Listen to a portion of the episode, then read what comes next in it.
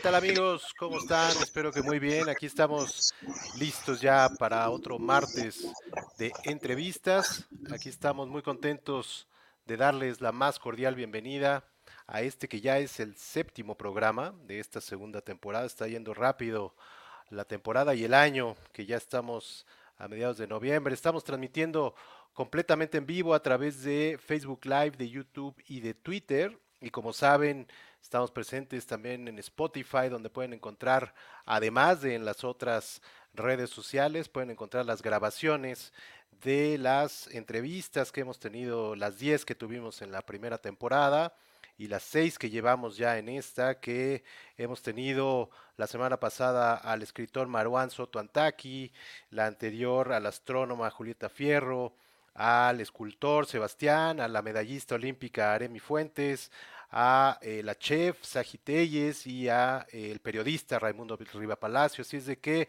pueden irlas a eh, ver de nuevo, verlas por primera vez, compartirlas, etcétera. Y bueno, escríbanos, estamos completamente en vivo, les recuerdo, mándenos sus comentarios, sus preguntas, sus dudas, sugerencias Aquí le estaremos dando salida y eh, le estaremos poniendo un par de preguntas para eh, que conversemos a través de la distancia. Y recuerden que este es un programa que busca simplemente pasar un buen rato, además de conocer a nuestros invitados, aprender de los temas que ellos nos hablan y, por qué no, también reflexionar acerca de ellos. Y bueno, el día de hoy tenemos un programa muy, muy especial.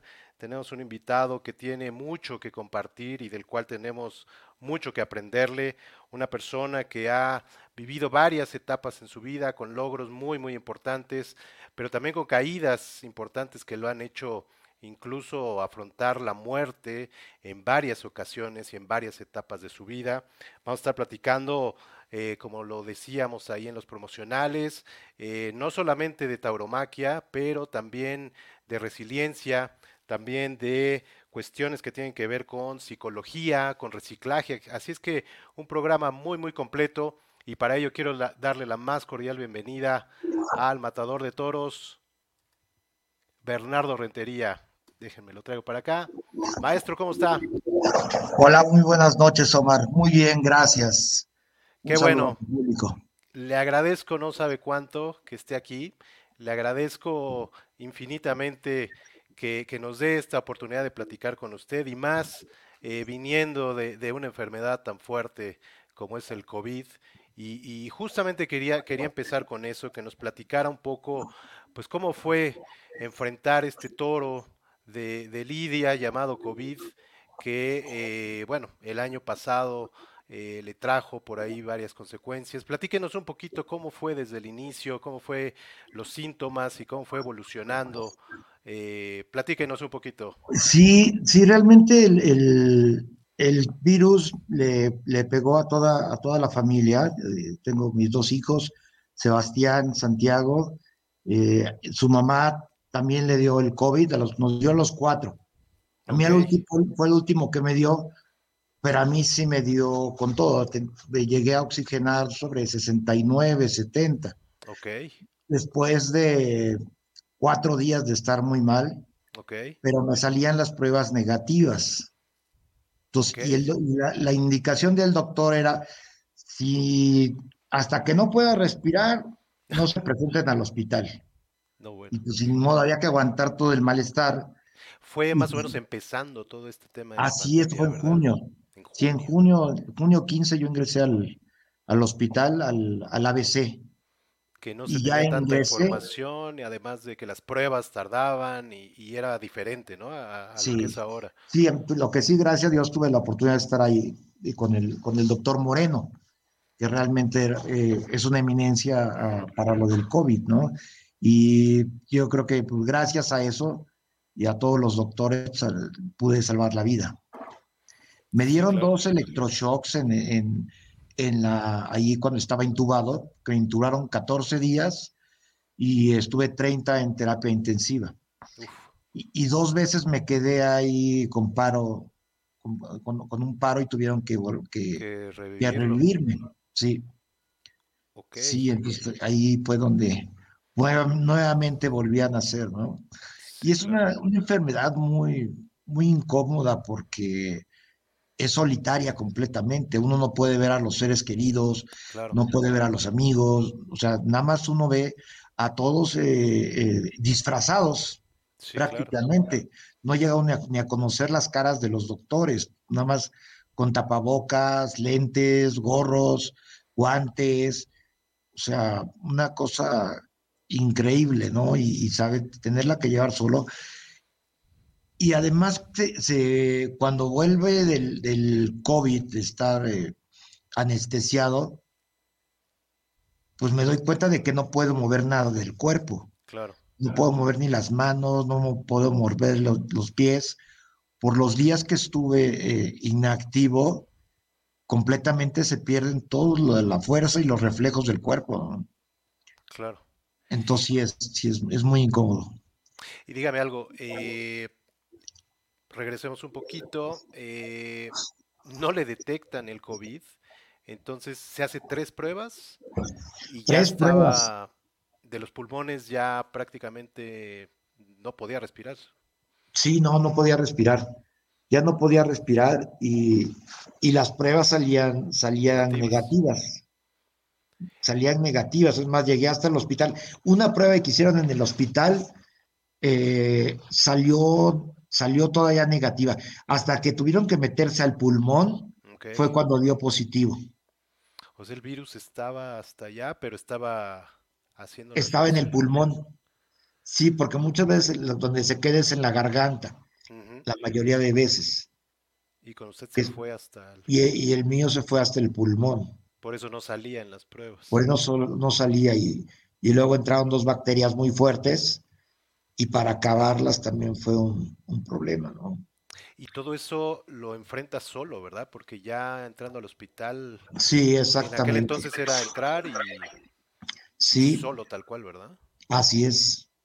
¿Y qué sintió cuando cuando ingresó y cuando pues le dijeron que tenían que intubarlo? Pues cuando ingresé yo, yo muy, estaba muy tranquilo porque pues sabía que estaba en, muy buenas manos, ¿no? Y que, iba a salir adelante, ¿no? El momento cuando sí me, espantó y sí dije, pues bueno, hasta aquí llegué, fue cuando me dijeron hay que intubarlo. Claro. Porque bien sabemos que el intubar ya uno no regresa. Sí, el porcentaje es mínimo, ¿no? De la gente. El porcentaje es mínimo, es mínimo de, de, poder regresar de COVID, ¿no? ¿Y qué le dijo el doctor y qué le dijo usted al doctor? El doctor me dijo, oye, ¿sabes qué? Tienes que hablarle a, tu familia porque te vamos a intubar, ¿no? Eh, entonces yo le dije, hablé con, con, con, la mamá de mis hijos y le dije, oye, ¿sabes qué me va a intubar? Te encargo muchísimo a mis hijos y diles que los quiero mucho, ¿no? Eh, por, si no, por si no regresaba. Ese fue el, tema y decir, pues doctores, estoy en sus manos, ya, háganlo, lo que tengan que hacer, ¿no? Claro. ¿Y de ahí lo duermen? Sí, de ahí me duermen y ya hasta, hasta que, despierto, pero aparte se, se tienen unas pesadillas horribles. Unas pesadillas muy fuertes durante el, la etapa en que está uno sedado, eh, eh, alguna de mis, de mis pesadillas es que habían matado a uno de mis hijos con un balazo. Pero yo lo veía completamente real todo. Me acuerdo de la sangre, me acuerdo del, del, este, del coche, de porque se supone que llevaban el dinero para pagar el hospital. Y en ese momento los asaltaban, los asaltaban a ellos y le disparaban a, les disparaban a mi hijo el menor. Entonces no lo podían atender porque estábamos todos adentro con COVID. Entonces, pero yo sí los veía porque estaba viendo la televisión de la, del cuarto de, mm. del, hospital, donde estaba, y había, estaba la televisión y yo veía las cámaras del, hospital que estaban transmitiendo todo lo que pasaba afuera. Pero aparte, súper vivo, o sea, yo lo estaba muy clarísimo, clarísimo estaba de qué es lo que estaba pasando, ¿no? Es más, hasta les decía a los doctores, doctores, ya sé qué pasó, ya sé que se mataron a mi hijo. Ya diga, díganme que, este, la verdad, no, pues no sabemos nada, no, díganme. Pero dentro de esa, de esa, de ese, de esa pesadilla, no sé en qué momento yo tenía contacto con los doctores en realidad. En realidad. Y cuando no era. Ok. Porque sí entran, eh, no sé, y, y pesadillas de esas, pero varias, varias pesadillas, ¿no? Que las vi muy, muy, muy nítidas. Y el estrés a todo. el estrés, el estrés, ese estrés tremendo de cuando, cuando empiezo, eh, cuando me pasan el, el celular después de, de, días que ya, que ya había, ya tenía razón, este, le, le, le pregunto a mi esposa, ¿y mis hijos dónde están? No, pues están muy bien, pero dime la verdad, ¿cómo están? ¿Dónde está Santiago? Santiago fue el que, el que le habían disparado. Sí, sí, sí, no, pues aquí está Santiago, ya me lo pasaron y ya bueno, ya fue cuando me tranquilicé, pero yo estaba súper claro de, de, de, que había pasado eso, ¿no? Pero todo eso, todas esas pesadillas eran cuando estaba sedado e intubado. Así es, cuando estaba sedado e intubado. O sea, sí. Con eso mismo igual le generaba el estrés. ¿Y los doctores es... qué le dijeron después? ¿Usted se movía o, o, solo era la mente que estaba? No, me decían que sí tenía muchas pesadillas yo. ¿Sí? Sí, Hablaba, sí. me imagino. Ay. Bueno, no, no puede. Ay. Hola, hola. Sí, sí. ¿Sí me escucha? Ahí ya le escucho bien. Ahí está. Sí. Sí, la verdad es que sí estuvo muy, este, muy fuerte el, el, el, la, la, terapia. Y fueron eh, 14 días intubado 14 días. Y, y 30 días en terapia intensiva. Uf. Ahí en, en, el ABC de, de, de, observatorio. Y hasta después fue cuando sale. Eh, ¿Y cuando, cuando consciente ya estaba en terapia intensiva o ahí tampoco? En terapia, no, porque nunca salí de terapia intensiva. Ok. Siempre me, como, como era muy riesgoso, tenían que pasarme a piso. Pero el pasarme a piso era dos pisos abajo de donde yo estaba de terapia intensiva. Entonces, ahí, te, si cualquier cosa que pasara, estaba en terapia intensiva y tienen todos los, los, los aparatos para, para, sacarme adelante. Y claro. si estaba en cuarto, pues más difícil porque tenían que llevarme eh, de urgencia a terapia intensiva.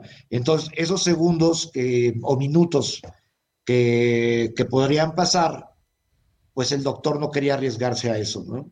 Claro. ¿Y cuál fue su primer recuerdo? ¿Cuál es su primer recuerdo ya después de, de, todo esto, estando todavía en el hospital? Ay, mi primer recuerdo.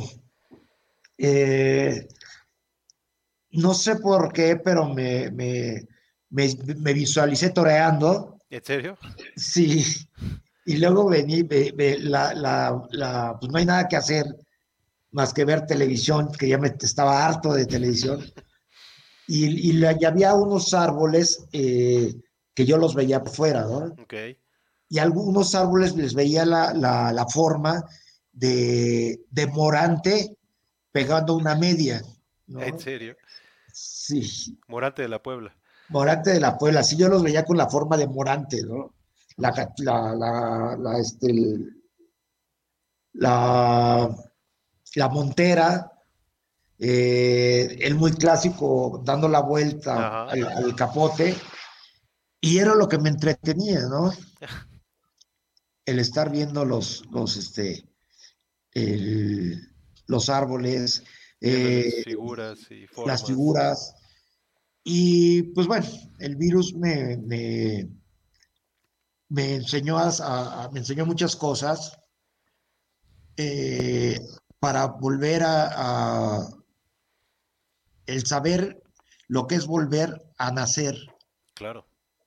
El, el valorar lo que tengo, eh, el no hacerme las cosas tan difíciles, claro. tan complicadas, sino tan sencillo como es el, el vivir y darle un beso a, alguna persona, un abrazo. Eh, ese, ese es lo, lo, lo, más importante, ¿no? Claro. Sí, sí tuve una, un, un problema grave con la con el con las secuelas de la depresión post-COVID. Ok, que entiendo que a muchas personas le da, ¿no? Eh, este tema de la depresión. El tema de la depresión, sí, y ansiedad ataca mucho, a mí me atacó mucho. Eh, y sí tuve que estar un mes en una, en una clínica eh, psiquiátrica internado por, por lo mismo, ¿no? De que sí estaba ya muy, muy complicado. Aparte yo no quería, yo no quería, yo no entendía por qué había pasado esto. Entonces yo lo que decía es, ¿para, para qué me regresaron los doctores mm, si ya, había, ya me había muerto? ok. Me hubieran dejado morir, o sea, yo, yo ya no pedía, no pedía más tiempo, no quería ya estar aquí. Si ya si por algo ya había muerto, déjenme así, ¿no? Sí, y, y pues luego, lógicamente, vi que pues eso no era lo, normal, ¿no? Claro, No lo era normal porque aparte pues era una, era el ser muy ingrato contra Dios, contra la oportunidad de vida que nuevamente tenía, ¿no? Entonces sí, sí, este, tuve que ir con el, con el psiquiatra que, me, que me siguió tratando. ¿Y qué le comentan los doctores que ¿Cómo afecta realmente este virus en, la mente que provoca este tipo de cuestiones? Sí, sí, el, afecta mucho también en la parte de la memoria. Okay. Afecta mucho la, memoria, eh, gran parte por, el, por, la, falta de, oxigenación de oxígeno al cerebro, eh, es una secuela muy fuerte, es la, pérdida de, la memoria, tanto a largo plazo como a corto plazo. Okay. ¿Y Cualquiera también que cuestiones de concentración le pasó a usted? Sí, también. Sí. Que se pierde, ¿verdad? Ese tema de También, sí, sí, sí. sí. Está uno muy disperso. muy disperso. Sí, está uno muy, muy disperso. Eh, muy difícil concentrarse y, y puede uno estar hablando y a los dos minutos decirle, ¿de qué me estabas hablando? ¿Qué me estabas diciendo? Pues no, y te dije esto, oye, pero es que no me, no me dijiste nada.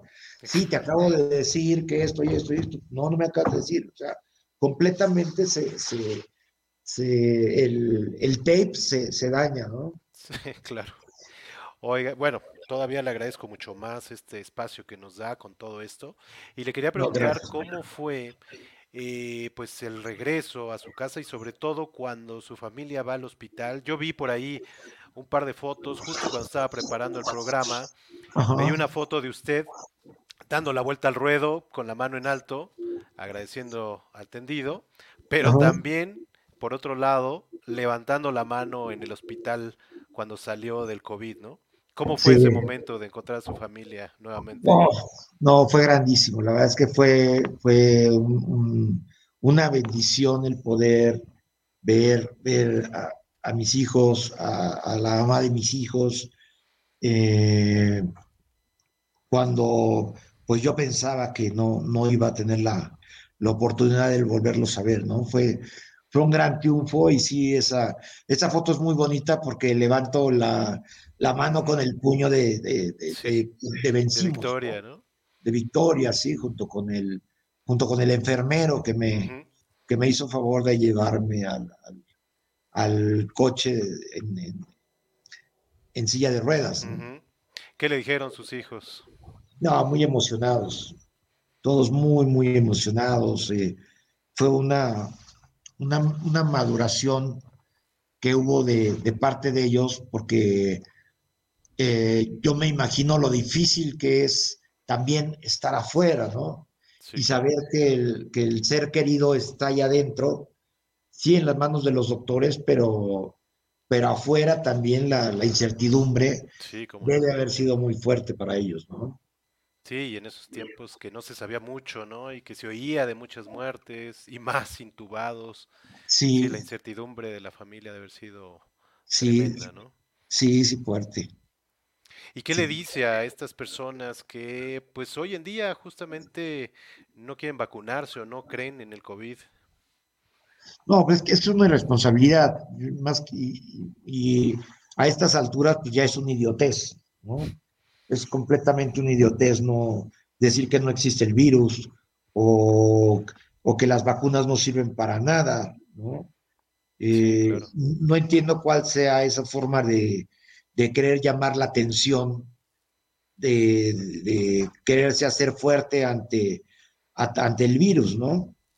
O sea, porque pues al, al más grande y al más débil se lo llevó. Claro, claro. Y entonces sí, yo creo que es una, una idiotez, ¿no? Están fuera, ¿no? Quieren llamar la atención de, de esa forma, ¿no? Claro. Y bueno, ahorita vamos a hablar un poquito más de esto, lo que yo explicaba en la introducción, de que pues ha tenido muchos logros, pero también caídas y además enfrentar la muerte en varias ocasiones, ¿no? Y esta fue otra de ellas y han sido varias sí, ahorita nos contará, ¿no? Sí, una raya más al tigre. Quiero leer algunos de los comentarios que empezaron a llegar. Eh, de Ana Paula nos saluda. Eh, José Estrada Hernández dice saludos y enhorabuena, maestro Bernardo. Eh, Paco Sanlúcar, eh, venga maestro Berna, eres un ejemplo de vida, Dios te bendiga. Hugo Amador, saludos. Y bueno, los invitamos a que sigan escribiéndonos. Y yo quería pasar antes de pasar a, todo este tema de, su vida, de su infancia, que nos cuente un poquito, pero sí quería tocar el tema este polémico de la fiesta brava, de la tauromaquia. Eh, quería preguntarle, eh, ¿qué le dice usted, hablando antes del COVID, de qué le dice a las personas que no creen en él, pero ahora, ¿qué le dice a las personas que están en contra de la fiesta brava y que pues dicen que, que es una fiesta o que no es una fiesta, dicen ellos, claro. y que no debería de existir? por el maltrato animal, etcétera. ¿Qué, qué les dice usted? Bueno, yo, les, yo lo que les invitaría es a que conocieran eh, primero lo que es realmente la tauromaquia, ¿no?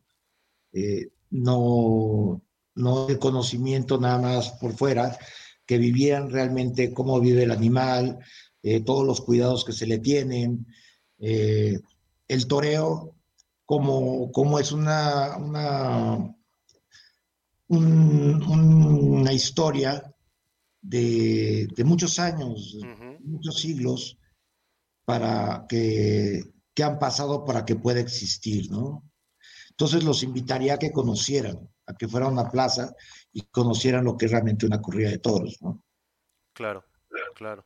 Porque atrás de ella, pues hay mucha cultura, ¿no? Yo, yo así lo he dicho, a veces eh, se me echan encima también diciendo que pues matar un animal no es cultura, sí, sí, sí. pero en el entendido de que cultura es todo lo que hace el hombre, pues yo lo considero también cultura y además, como dice usted, pues todo lo que hay detrás, tanto de años como de cuestiones desde qué es una muleta, eh, la montera, como decía usted, los diferentes eh, pases, lances, es toda una cultura que lo envuelve, ¿no? Sí, Sí, así es, sí, no nada más es salir y, y ya enfrentarse al toro por así, todo lleva un, un porqué y un para qué, ¿no? Por eso es tan especial la fiesta, por eso eh, los, los toreros, pues no todos los que, que, que llegan son figuras, ¿no? Uh -huh. Porque es muy difícil. Uno podría pensar que por, que por arriesgar, uno, uno enfrentarse a un toro sería muy fácil. Uh -huh porque, porque no cualquiera se enfrenta a un toro. Exacto. Pero uno que se quiere enfrentar al toro es súper difícil poder llegar a una corrida, a una novillada, a una oportunidad. Las oportunidades para los toreros son muy pocas. Sí, claro. Para los novilleros son muy pocas. Aparte, porque es muy competitiva la, la, la carrera, ¿no? Dijera, bueno, te vas a enfrentar a un animal, pues estás loco y, y sales adelante, ¿no? Claro. Pero es muy, a pesar de que uno va a enfrentarse al toro, es muy competitiva. Las empresas eh, son pocas, son cerradas las oportunidades. Entonces, sí es, este, sí es muy especial. Claro. Y yo también lo he dicho que, eh, pues el ver al toro desde, desde los tendidos o desde la televisión, no representa y, no se puede realmente sentir la bravura del toro, eh, además de las dimensiones que son, es un animal de 500 kilos que está criado justamente, pues vamos a decirlo así tal cual, para matar, ¿no? Para embestir y para pues dar una cornada, ¿no? Yo creo que no se puede eh, pues justo eh, visualizar esto, ¿no? Desde el tendido y, le voy a contar algo rapidísimo eh, antes de que usted me diga algo. Recuerdo mucho, hace ya mucho tiempo, que fue unos 15 años, justo donde creo que usted también ha toreado en el, en, aquí en el Joselito Horta, en el, en el ruedo de, que está aquí en Atizapán, exacto. Ah, claro, claro. Mi segunda eh, casa. Exacto. Eh, ahorita nos cuento un poquito de eso. Fue unos 15 años ahí eh, y todo el mundo salió la vaquilla de yo creo que unos 200 kilos. con los pitones rasurados, etcétera, y pues todo el mundo ahí tratando, ¿no? De, un capotazo. Y sale el papá de la quinceañera, muy valiente, y al primer capotazo le da un golpe en la pierna, tres fracturas, se lo llevan al hospital, se acabaron los 15 años. ¿Cómo crees? Sí, sí, y justamente ahí me di cuenta, yo ya era aficionado, pero ahí entendí justamente esto de que no se puede ver la dimensión de un toro y la bravura estando arriba o en la televisión, sino estando abajo y viéndolo a los ojos, ¿no? ¿Qué nos puede decir de eso?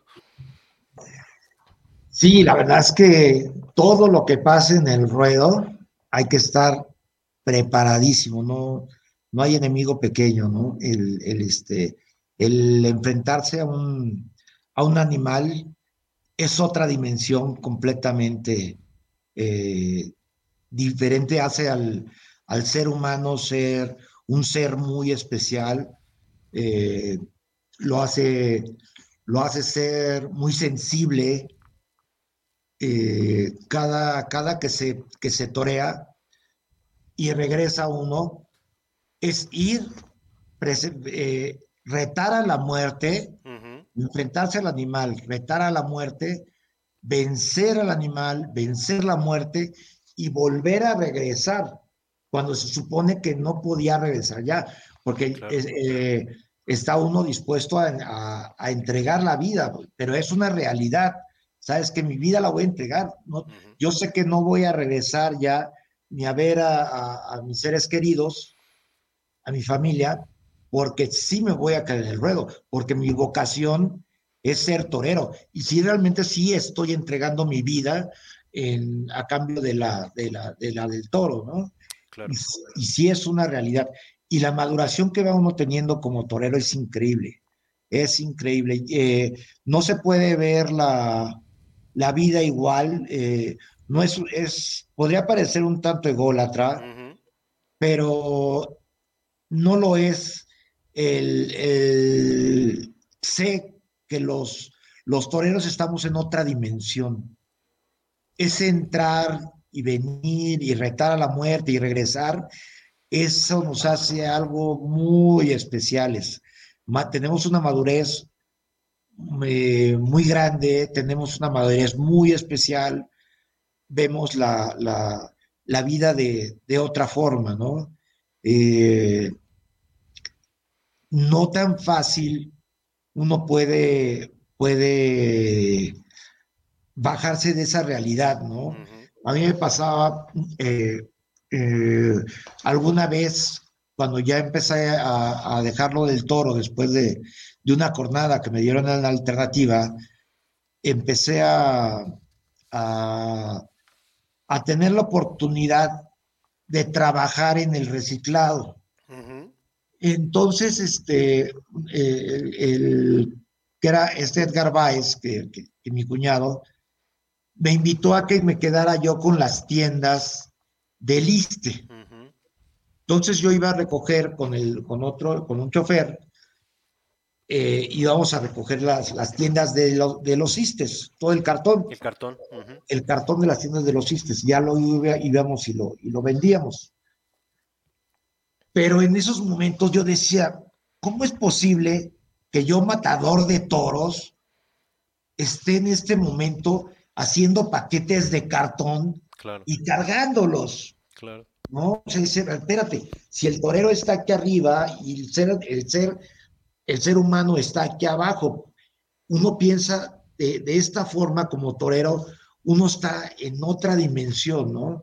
Eh, es muy difícil el aceptar ese, esos momentos, el poder bajarse como torero, bajarse a ser como una persona normal, es muy diferente. Y, no, y nadie nos enseña eso. Claro. Nadie nos enseña eso. Eh, por eso eh, hay grandes frustraciones, uh -huh. por eso hay adicciones, por eso hay suicidios. Claro. ¿Por qué? Porque el, el, el, el no, no, poder aceptar, el volver a, a, decir, ¿sabes qué? Ya se acabó. Claro. Ya tienes que comportarte como una persona normal, ¿no? Es muy, muy, muy, muy difícil, ¿no? ¿Por qué cree que, que, el torero llega a estos estados? ¿Será por enfrentar la muerte? ¿Será sí, por, sí, sí, completamente es por, por, esta comunión también que se tiene con el toro y con el público? Es, es, Platíquenos es, un poquito de eso. Sí, sí, es, es por, es por, por, por enfrentar la muerte, eh, esas, esas pequeñas, grandes victorias de cada tarde eh, nos hacen que seamos muy maduros. ¿No? Porque ya teníamos todo para, para, para habernos ido y regresamos. Pero ¿qué pasa? Que la, la muerte se queda muy enojada. Claro. La muerte se queda muy enojada de que uno esté jugando con ella, ¿no? Eh, yo lo, lo, lo, he comentado eh, algunas veces, que el torero eh, se juega la vida y el torero eh, puede hacer, tomar eh, decisiones de su vida frente a un toro. Ahí puede arriesgar la vida, claro. pero no por lo mismo el torero puede eh, tener control sobre su vida ante el suicidio. Okay. Es muy diferente. Es muy diferente el decir, eh, yo me juego la vida y me la juego contra un toro ok, estoy decidiendo sobre mi vida, pero por la vocación de torero. Claro. Por la vocación de entregar la vida frente al toro. Pero yo como, como, como torero, no puedo decir, ah, pues si me he jugado la vida frente a los toros y no me ha pasado nada, yo también voy a decidir sobre mi vida para quitármela. Claro. Eso no es posible todavía hace, hace unas semanas tuvimos un, un, un suicidio de, de, de, un novillero que, pues ante la impotencia de, de no poder torear, se, se, quitó la vida, ¿no? Eh, otro, otro es mi, mi padrino, David Silvetti, sí, claro. el mismo tema, ¿no? Pero sí yo no creo que como torero uno tenga el poder de quitarse la vida. O sea, eso sí no, no podemos hacerlo. Eso, la vida, eso depende de, de, de, Dios el momento que nos las quite. Pero como toreros, no podemos estar eh, haciendo esos movimientos, ¿no? Claro. Y, y, y, esos temas eh, son muchas veces los que, los que faltan en el, en el toreo. Uh -huh. El sabernos quitar de, de, de, del momento, porque las expectativas son muchísimas. Claro. El querer ser figura del toreo, el, el, tener muchos triunfos, y como un león le entrega tanto tiempo, tanta sangre, eh, tanta vida, que cuando no se consuma, no se logra todo eso, pues es donde vienen las, las, los problemas mentales, ¿no? Como, un, como los seres humanos que somos. Claro. Claro. Y el estar en esta dimensión que usted platica, eh, creo que también es parte de esta comunión que yo hablaba, ¿no? De con el toro, con el público y llegar incluso a un estado de espiritualidad, ¿no? Que, que mucha gente no entiende, sobre todo la gente que está en contra de la fiesta brava. Pero explíquenos un poquito, que, bueno, creo que es difícil de explicarlo con palabras, pero un poquito tratarlo de, de, de explicar cómo es ese momento que se vive estando frente al toro y esa comunión que se siente. Ese, ese momento es muy, muy, muy increíble. El, la comunión que se tiene, la, el lenguaje que se tiene por medio de los ojos, es increíble. Uno a los toros les llega a quitar el secreto, como secretos del más allá, en las miradas. O sea, a mí me han, me han dejado los, los toros unos mensajes increíbles de vida, eh, nada más con la pura mirada. El, el, diálogo ese es increíble porque sus ojos son negros, son redondos, eh, pero, pero encierran una gran, una gran nobleza, ¿no? Como hay otros que encierran mucha, mucha fiereza. Mucha ¿no? bravura. Mucha bravura, pero, pero la comunicación por medio de los, de los ojos es, es, es increíble, ¿no? Yo, yo he, he tenido muchas, eh, muchas experiencias con los toros en, espirituales, uh -huh. porque uno se olvida de que es torero, o sea, nada más se sienten las, las, las, 12, las dos energías, uh -huh. tanto la del toro como el torero, en un momento y se para todo el tiempo, todo el tiempo se para eh, en ese momento. Y sí, se llega a tener un diálogo con él, ¿no? Un diálogo. Y se para el tiempo, no piensa que duran, duran siglos estar frente al animal, ¿no? Pero sí es, es el, el poderles eh, técnicamente, el poder con ellos, pero cuando ya se les quita esta parte espiritual, es, es increíble. Pero también uno tiene que estar preparado para crear ese momento, porque claro. no, no, no todos los toreros son espirituales. Claro. ¿No? Hay unos que ellos torearán nada más por, por torear, pero hay otros mucho más sensibles, ¿no? Hay esas, cuando se toca la fibra de la sensibilidad como torero, y uno siente eh, lo que es pasarse el animal, el, el poderle, el, el saber que ya está dominado, y lo que le entregan a uno es una cosa mágica, es algo increíble, es una cosa de Dios. Claro. Por eso digo que, poca gente lo llega a entender y además, como le decía, creo que estando en el tendido, estando en la televisión, pues no llega... En el tendido tal vez la gente que entiende, pues sí le transmite, ¿no? Pero la gente que no... Ay, creo que se nos fue. ¿Ay, me escucha? Hola, hola. Hola, hola.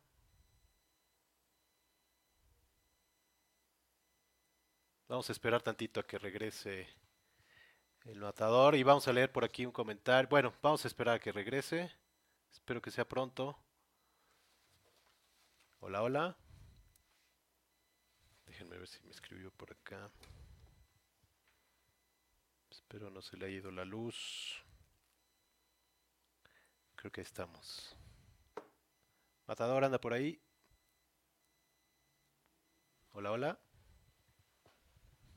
Ahí estamos. Ah, estamos. Ahí estamos. Ya regresamos. A ver. Problemas técnicos. Sí. De programas en vivo. Houston, Houston. A ver si podemos. A Hace rato sí. creo que pasó lo mismo cuando estábamos. En... Ahí estamos. Ahí estamos. Ahí está. Ya, gracias. ¿Qué gracias. fue lo que fue algo de la luz? No. No sé qué Algo sería. internet, tal vez. No sé qué moví. no sé qué fue. Bueno, ya estamos de regreso.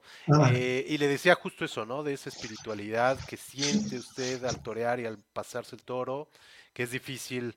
Eh, pues que la gente que está en el tendido, la gente del tendido que conoce, creo que lo, lo, lo recibe, pero la gente que pues está en contra y que lo ve solo por televisión, pues es, es complicado, ¿no? Que, que, llegue a tener ese, esa comunión sí. con el torero y con el toro, ¿no?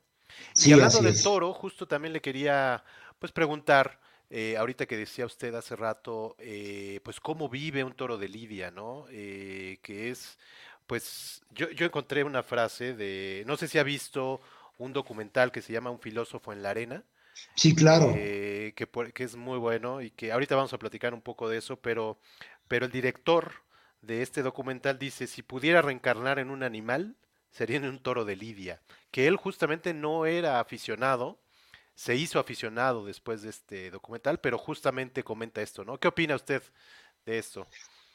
Sí, la verdad es que el, al becerro se le, se le recibe con, con muchísimo cariño y, y, los cuidados que se le van teniendo en, las, en la ganadería, pues son muy importantes y todo preparándolo para, para el día de su, de su lidia, ¿no? Este, sí es muy, muy emocionante el, el ver cómo se va desarrollando el, el toro bravo y todos los cuidados que tiene, ¿no? Por eso cuando yo le comento al, a, mis alumnos que tengo en el, del toreo, les hago saber eh, cómo un animal tuvo que esperar tres años o cuatro años para poder llegar a ese momento y llegar a las manos de, del torero. Y cómo hay que aprovecharlo realmente, cómo el animal está entregando toda una vida pues, en esos 15, 20 minutos que dura la lidia y cómo el torero le tienen que entregar realmente esa, esa verdad y esa aceptación de, de, que el animal está entregando su vida, ¿no? Sí, claro. Claro, entonces, ¿está dando clases usted a...? Sí, tengo varios alumnos. Tengo a Jaciel Morales, a, Eduardo Sebastián, a Sergio Ruelas, el Trucha, son, tengo varios, varios alumnos.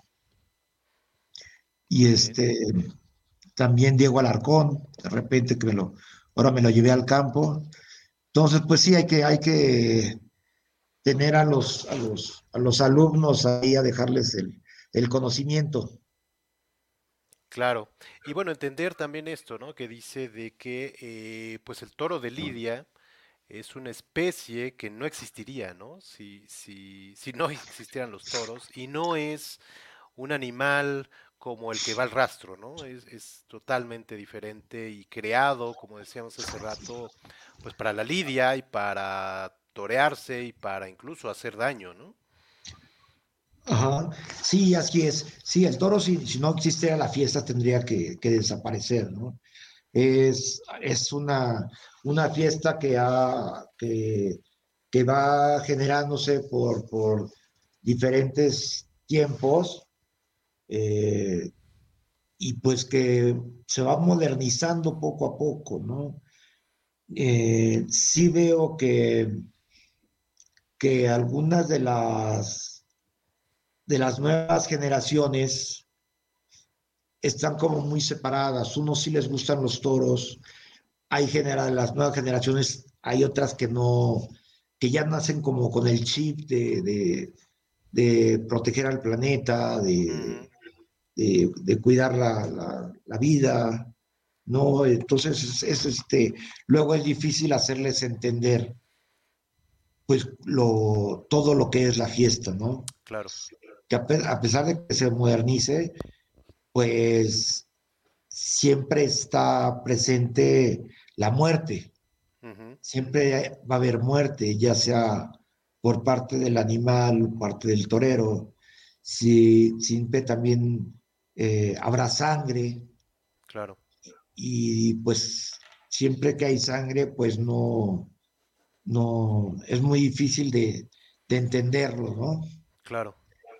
Y hablando de esto justamente y retomando uno de los temas de este documental de, un filósofo en la arena, pues él comenta eh, que pues la fiesta brava está destinada a pronto desaparecer. Desafortunadamente, él dice que, pues por ejemplo, lo que está pasando en España, que ya algunas plazas de toros ya son centros comerciales, y que justamente estas teorías nuevas de proteger a los animales y, etcétera, que va a llegar un día que él cree que es pronto, que sí van a acabar con la fiesta eh, y que se va a acabar. ¿Usted qué opina de esto? Sí, yo creo que es difícil eh, no creo que sea muy pronto, pero yo, yo también lo veo que, que sea, que sí, sí estén, estén eh, contado el tiempo. ¿eh? Sí creo, poco a poco se va, se va, se va acabando. Eh, también pues vemos que las, las nuevas generaciones del toreo pues tampoco nos, nos han, eh, nos han hecho, nos ha llegado las nuevas figuras del toreo que llenen las plazas, ¿no? Claro. Entonces es, es complicado ahorita, peor ahorita después del, Sí, claro. del- de la pandemia, el, que la gente vaya a, a las plazas es un poco complicado, ¿no? Eh, y sí, como comentaba hace un rato, pues sí, las nuevas generaciones traen, traen otro, otro chip, ya no es ni, ni siquiera que se los, que se los, eh, se los pongan, se los eduquen, simplemente ellos los traen, sí, traen otra forma de, de pensar, ¿no? Sí, lo cual sería una lástima, ¿no? De pues perder todo esto, que como digo yo, aunque a veces se me echan encima, pero pues es parte de la cultura, inclusive de la cultura mexicana, ¿no? Que nos vino con los españoles. Pero bueno, es un debate que se da y una polémica que pues cada quien tiene su punto de vista, ¿no? Sí, así es, sí, es, es, es muy polémico y es muy difícil que, que ellos logren entender porque ellos se montan en la idea de, de, de que el animal es sacrificado eh, con todas las ventajas, Exacto. se hablan muchas, muchas cosas ilógicas de, de que se golpean los toros al principio, de que se les echa vaselina en los ojos, de que se le, le avientan costales de 50 kilos eh, desde arriba, este, para que salga lastimado, ¿no? Y salga mermado, exacto. que salga mermado. Eh, pues, son cosas imposibles, cuando lo que queremos es que el toro esté, que esté completo, ¿no? Y sería hasta más peligroso para el torero, ¿no? Sería tuviera mucho más vaselina. peligroso, sí, sería mucho más peligroso porque no sabría eh, dónde tendría que ir, de nada servirían los engaños, se iría Exacto. completamente a, a todo el bulto. Claro. Vamos a pasar a, la parte de su infancia, ahorita que nos permita, pero quiero leer otros tres comentarios de eh, Sabina Rosas, que dice bendiciones, maestro, recibe un abrazo. Javier. Erosa, al que le mandamos un saludote y le agradecemos que haya sido el Exacto. vínculo, el Muchas vínculo con el matador. Eh, eh, dice él, algo que a mí siempre me gustó de la personalidad de Bernardo es su sonrisa, claro, y transmisión en el ruedo, lo que favorece una identificación inmediata con los tendidos y en particular con él el arraigo con el barrio, un fenómeno que se daba mucho con los ídolos populares, de eso ya no hay.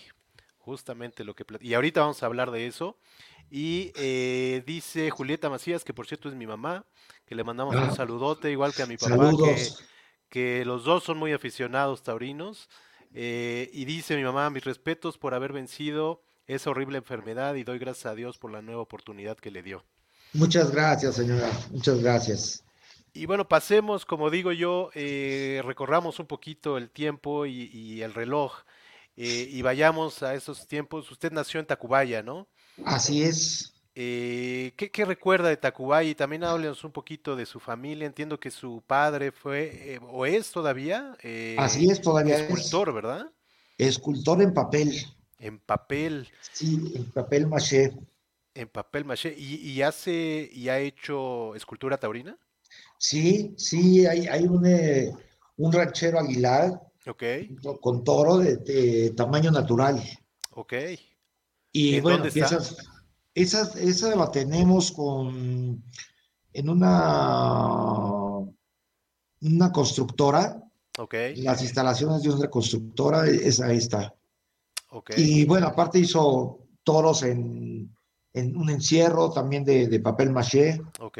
¿Dónde en aprendió él todo este tema de la escultura en papel maché? Él, él eh, realmente fue autodidacta, Ok, ¿sí? Él solito fue creando su, su propia escuela, su propia técnica, técnica. sí. Gran Él es, aficionado a los toros, ok, de ahí le vino. así es.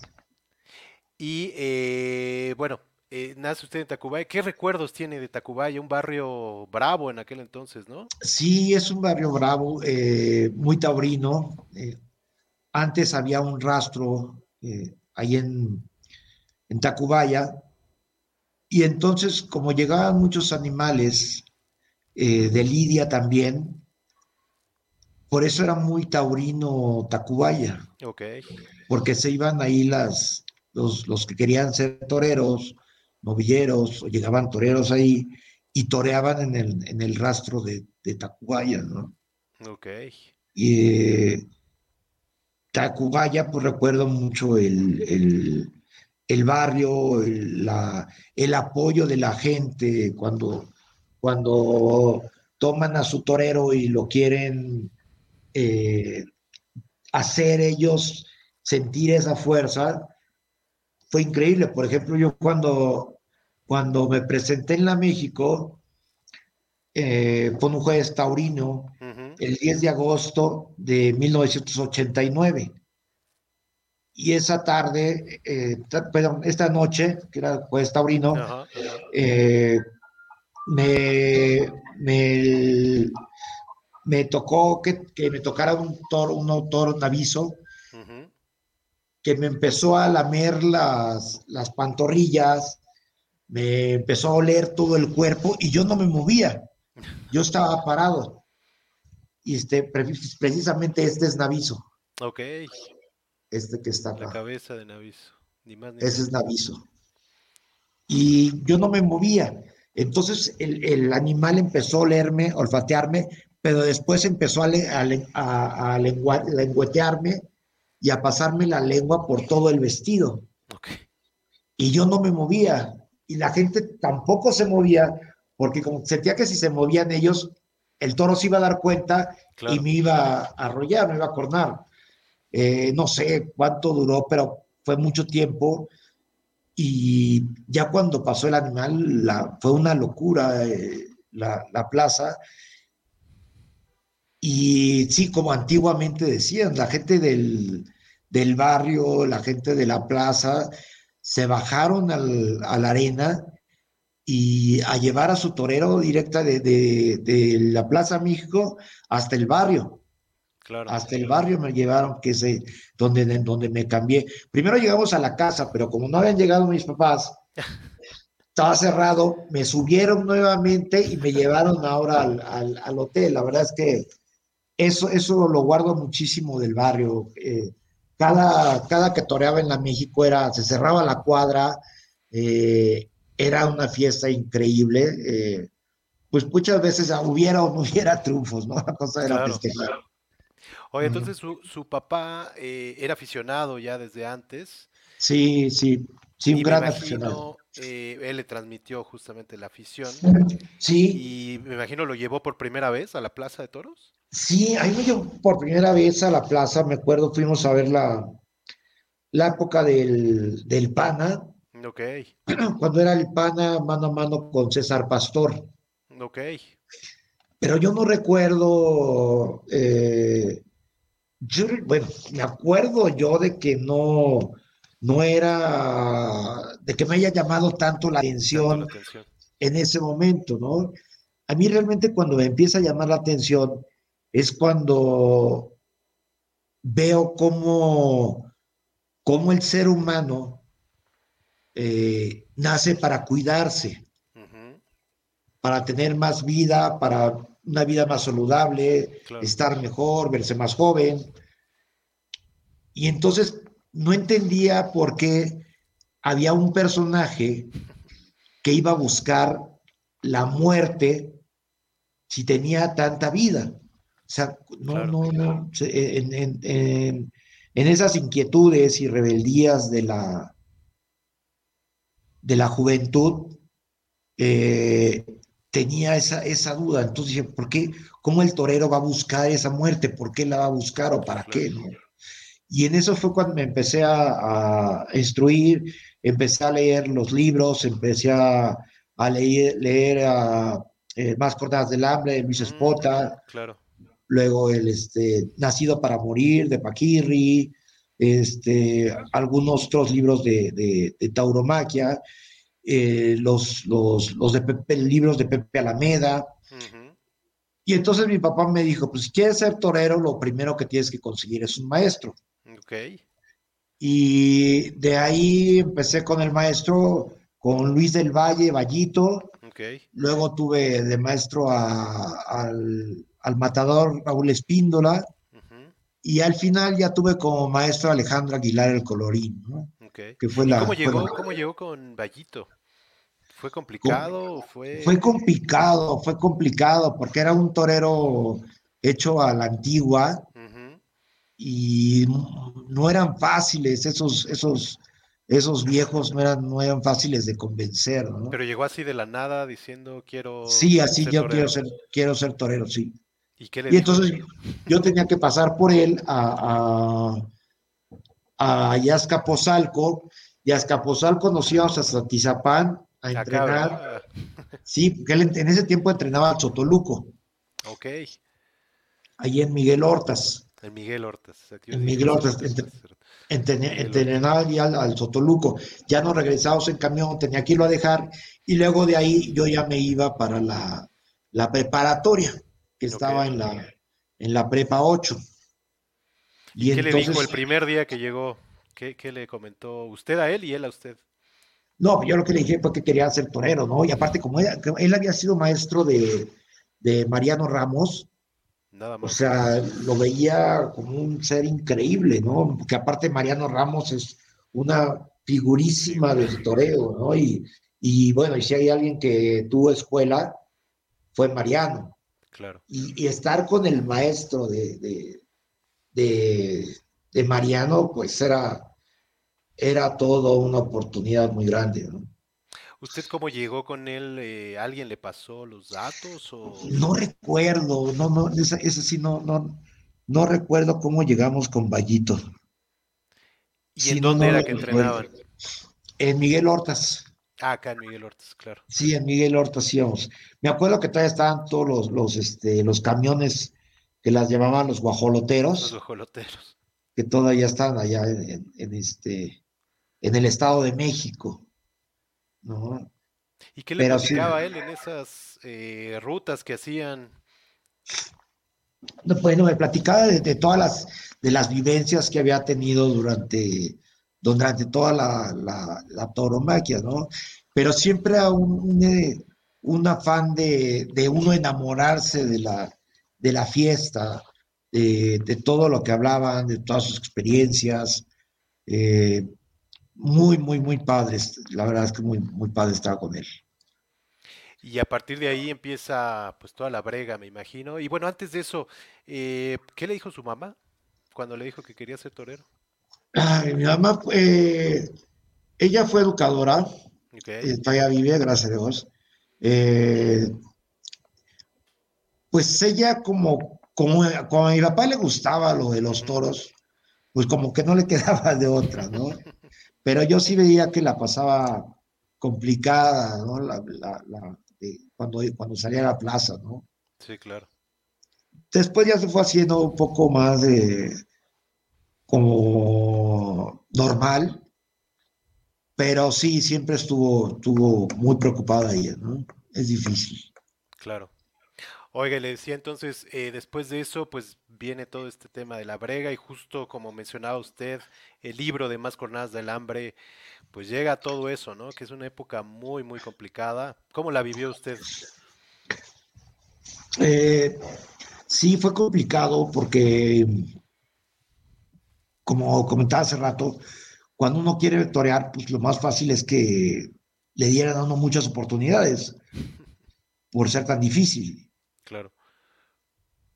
Y la verdad es que es muy, muy, muy cerrada la, las oportunidades en la fiesta taurina. No es nada fácil, no es nada fácil poder, poder conseguir la novillada. Bueno, pisar México es algo imposible, es algo muy difícil. Por eso es, es de tanto valor el, el llegar a la México y triunfar porque hay unos antecedentes de lucha muy grandes para poder llegar. ¿no? ¿Cómo era la vida? ¿Cómo era un día que, usted decidía ir a, una tienda? Eh, ¿Cómo era? Platíquenos un poquito. Bueno, mis, mis días de, por ejemplo, en la, preparación, yo empezaba mis días a las, a las 4 de la mañana, un día normal. Eh, me, iba a las 4, de ahí iba caminando al paradero de Tacubaya. A las, llegaba al paradero a las cuatro y media, que salía el camión que iba para la pila. Que es allá en Locotal, donde está el desierto de los leones. allá está la, está el cerro. Entonces yo corría durante hora y media en el cerro. Venía bajando ya a las siete y media, ocho de la mañana. Venía bajando otra vez para Tacubaya. Llegaba allá a su casa, eh, me, cambiaba y me iba al entrenamiento eh, con el colorín que estábamos hablando, que llegaba ahí como a las 10, 10 y media. Luego era regresar otra vez a casa, comer y luego volvernos a regresar en la tarde otra vez al entrenamiento. O sea, teníamos entrenamiento mañana y tarde. Entonces se tenía, estaba lleno. Luego nos íbamos con el maestro, íbamos al café, pero el cartel era eh, Sotoluco, Mario del Olmo, mm. Federico Pizarro, Leonardo Benítez, eh, todos esos, esos grandes toreros estaban con el maestro Colorín, este Aparicio. Y pues bueno, entonces era un, reto el, el, que, el que triunfáramos eh, cada quien, ¿no? Y los días de las, de las de las ganaderías son muy padres porque es salida al campo y no es, no es como el, no es cuando se va por a la plaza. Eh, el, ir a la, a la, ganadería es una ilusión, es, es un laboratorio, poder hacer lo que uno, uno siente, lo que uno vive, lo que ha entrenado. Es, es, es, una, es una cosa muy, muy, muy padre poder estar en el campo bravo. Claro. ¿Y cómo conseguía esas tiendas? Porque entiendo que a veces llegaba y le decían, pues a ti nadie te invitó, ¿no? Sí, ahí me tocaron varias de esas.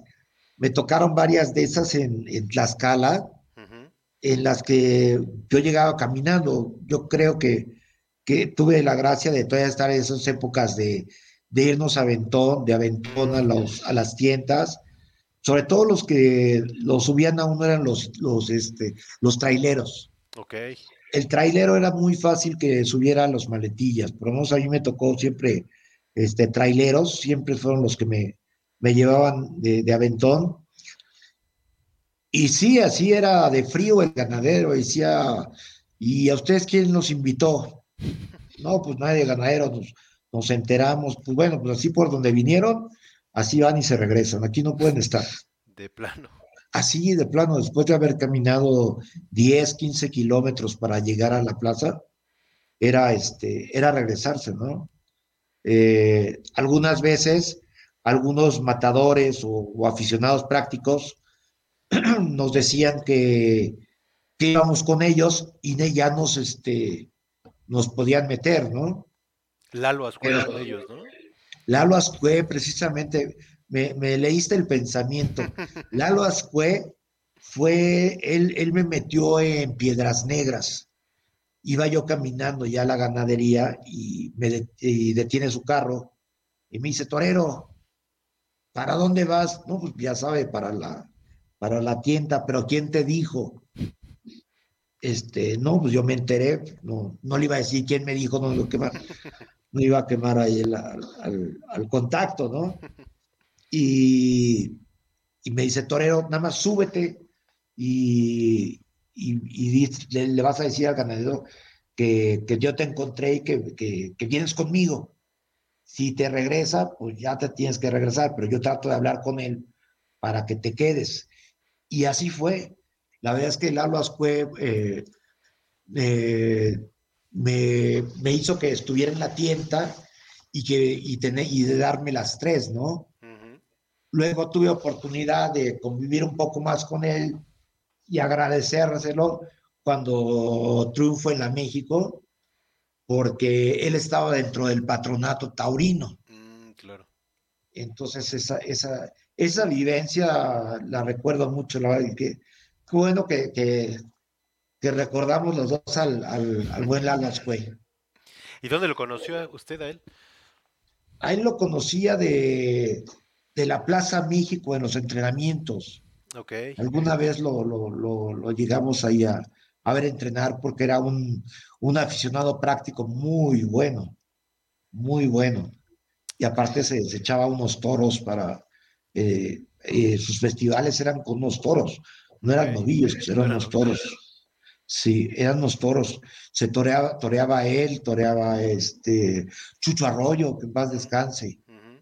Sí, también el, el toreaban en, en, esos festivales. ¿Y cómo se va dando ya después todo esto? Eh, ¿Cuál fue su primera eh, tienda y su primera novillada eh, ya con, con picadores? La, mi, yo creo que mi primera tienda fue en, fue en Olivares, fui que allá en Tlaxcala, eh, y esa me pegaron una cornada. ¿En serio? Sí, me pegaron una cornada en la, en, en la, en la, en la pierna derecha, uh -huh.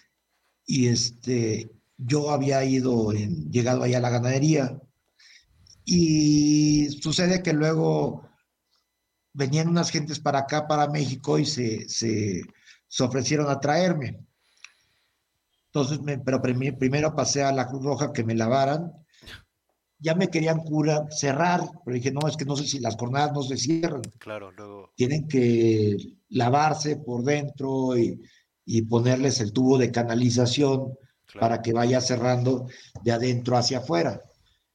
Pues bueno, entonces ya me, me vendaron nada más y luego estas personas eh, pasaron todavía a comer al, al, este, al mercado y no sé a otro no, lado digo. fueron. Yo le decía, déjenme la terminal y yo me voy ya en camión. Pues total que no, que ellos me llevaban. Llegué, fui llegando el, al, a México como a eso de las nueve de la noche, Uf. desde las once que había tenido la jornada. Entonces la tienda traía el pantalón ya todo chorreado en sangre. Eh, y, y, en ese momento ya me, aparte me dejaron en un metro, me dejaron en el metro aeropuerto, en el metro aeropuerto, y, y, de ahí me bajo caminando todas las escaleras con la cornada, Uf. y nada más hablo a mi casa, saben que ya llegué, pero traigo una cornada. Entonces ya me esperaron en el, en el metro Tacubaya, y de ahí me fui con, este, el, con el matador Raúl Espíndola, y con mi papá, con el doctor Origel. Eh, y el doctor Origel ya fue el que me, el que me curó, es la, la, el bautizo de sangre fue ese precisamente. Fue su primera tienta y su primera cornada. Sí, mi primera tienta y mi primera cornada. Sí. ¿Y qué sentía? Y justo le quería preguntar, pues, ¿de qué está hecho un torero que justo aguanta, pues, todo esto de estar caminando, que le digan que no, y en su primera tienta le dan una cornada, y tiene que irse en metro y todo esto. ¿De qué está hecho un torero que, que aguanta? Yo creo esto? que es, es, esa, esa, esa parte de la que de la que hablábamos hace rato, de que somos seres eh, tocados de Dios, somos bendecidos especialmente porque el dolor físico se llega a, a soportar en unos grados fuertísimos sí, fuertísimos, claro. pero eh, somos muy sensibles y, y, también cualquier cosa nos, nos, nos, nos, nos tumba, nos tumba por, por, por las mismas sensibilidad que tenemos, ¿no? Uh -huh. Y el dolor físico pasa a un, a un segundo, tercer término, ¿no? Ahí me tocó también torear una, una oreja de plata que el toro me pegó una cornada, eh, de, era un toro de la gloria. Y pues nada, me hicieron el torniquete y, y seguir toreando con la pierna agujerada, ¿no? Entonces, este, porque el, el, la vocación, la, la, lo que se persigue es muy claro. el, torero tiene muy, muy, muy claro lo que, lo que quiere. Lo que quiere es, algo muy, muy especial. La verdad es que el, ser torero es una, es una bendición. Es una bendición. Es, es difícil cargar con la figura del, de ser torero, ¿no? Porque tampoco es fácil de entender. No es fácil de captar lo que nunca uno piensa y realmente nunca va, se va a poder uno transmitir lo que uno siente frente al animal, ¿no? Esa pasión tan grande. Claro. Y esa ilusión, me imagino, que es grandísima, ¿no? Y, y también el tema de no querer fracasar, creo que también pesa mucho, ¿no? Sí, sí, sí, el no querer fracasar, aunque pues realmente eh, todos esos grandes triunfos están marcados por unas grandes derrotas. Claro. Esas, esas eh, eh, no hay, yo creo que no se consigue un triunfo eh, sin, sin, alguna derrota. No esas derrotas, esas derrotas que, que hay tanto en, en los toros como en la vida, o en la vida, son las que van haciendo a esa, esa gran persona llena de, golpes, de dolores. Ese temple, ¿no? Ese temple, lo van haciendo grandes personas y, si se es inteligente, se sabrá madurar y, se sabrá hacer el bien. Si no es inteligente, pues se llenará uno de esa amargura, de ese dolor, de esa frustración, de, de odio, ¿no? Entonces yo creo que es este, sí, todos tenemos esas, esas pérdidas de las grandes batallas. Y, hay, que clasificarlas y hay que manejar para que todo ese es, es, lo negativo se vuelva positivo y podamos y podamos dar más allá de lo que tenemos, ¿no? Eh, el, ser torero es, es, es muy, muy importante, pero el ser un buen ser humano es fenomenal. Es lo más importante. El poder ser un ser humano que sabe dejar algo en la vida, lo que está haciendo lo hace para los demás y por los demás, el que va dejando una huella, el que va dejando algo en el, en el que pueda ayudar y saber que la enseñanza de uno le está enseñando a los demás, eso no tiene precio, ¿no?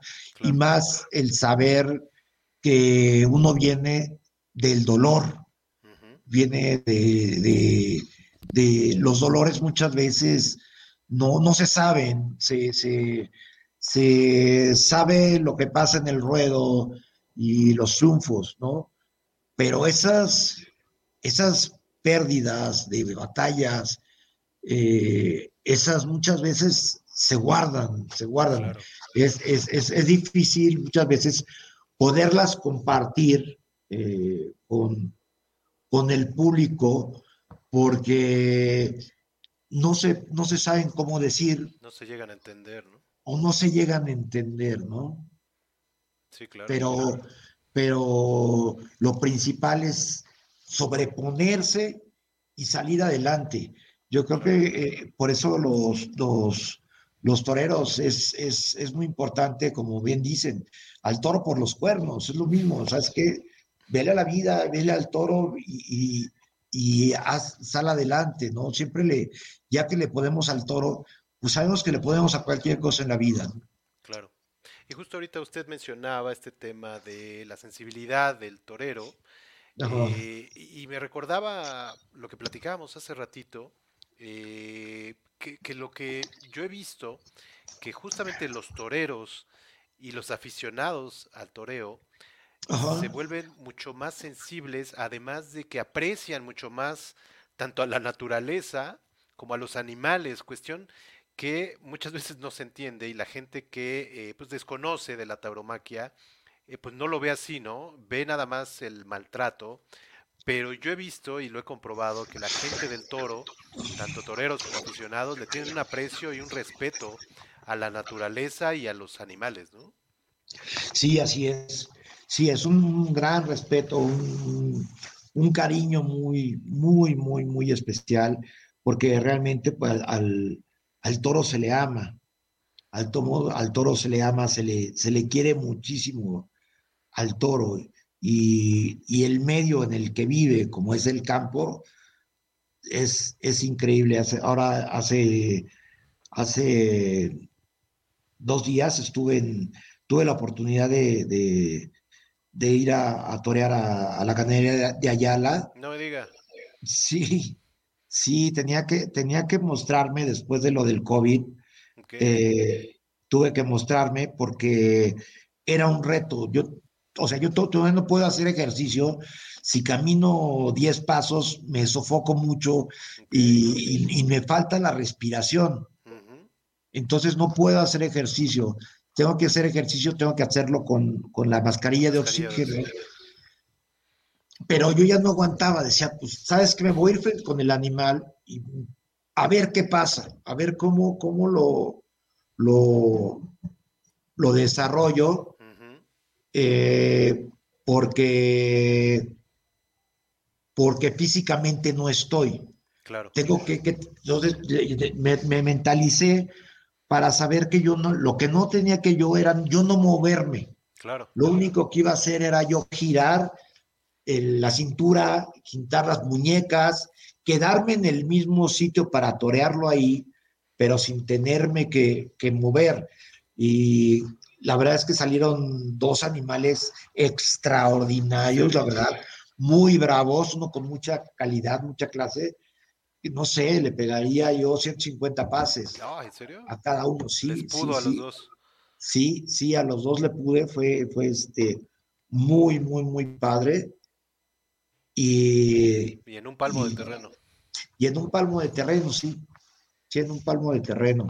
En un palmo de terreno y aparte, pues, tratando de no correr, de no hacer mucho ejercicio para no, para, para no, no agitarme. De todos modos, terminaba de, de, dar una tanda y me iba a que me pusieran el oxígeno. Ya me recuperaba, me ponían el oxímetro. Otra vez que regresara a mi respiración, nuevamente volví a torear. Pero yo no voy, yo no voy a esperar tres años a ver si, si el cuerpo quería la respiración, no, porque así, así como va de lento, sí, claro. ya, ya va año y medio de que salí del, del, del COVID entonces, ¿cuánto más tendría que esperar para, para torear eh, ya un, un, un, toro, no? Pudieron más las ganas. Pudieron más las ganas, sí, sí, sí, la verdad, el, eh, el estar en el campo, lo que comentábamos, es una cosa increíble. El campo bravo mexicano, uf, es precioso, es precioso. Oye, ¿cuál fue su primera novillada ya con picadores? Mi debut fue en Lerdo Durango, el 16 de septiembre de 1987. Ok. Ese 16 fue de mi... septiembre tiene muchas cuestiones. Así para... es. Sí, Ahorita vamos a platicar de, de, la otra, que ya sí. platicó un poquito, pero... ¿Y cómo la vivió? ¿Cómo fue? ¿Cómo fue para allá? ¿Cómo, cómo la vivió sí, desde el inicio? Fue, fue este, era... El, el vestirse, de, ya, ya vestía de luces, obviamente. Eh, bueno, vestí de luces yo en las primeras vacadas. Ok. Y luego una becerrada en, en la Tizapán de Zaragoza. Okay. Me, me, vestí de luces. Y. ¿Qué sintió ya, esa primera vez que se vistió de luces? No, es algo increíble. O sea. Pero bueno, para, para colmo de, de, de males, me vestí dos veces de luces y las dos se suspendió. No me diga. Hasta la tercera, a la tercera se dio ya vestido de luces.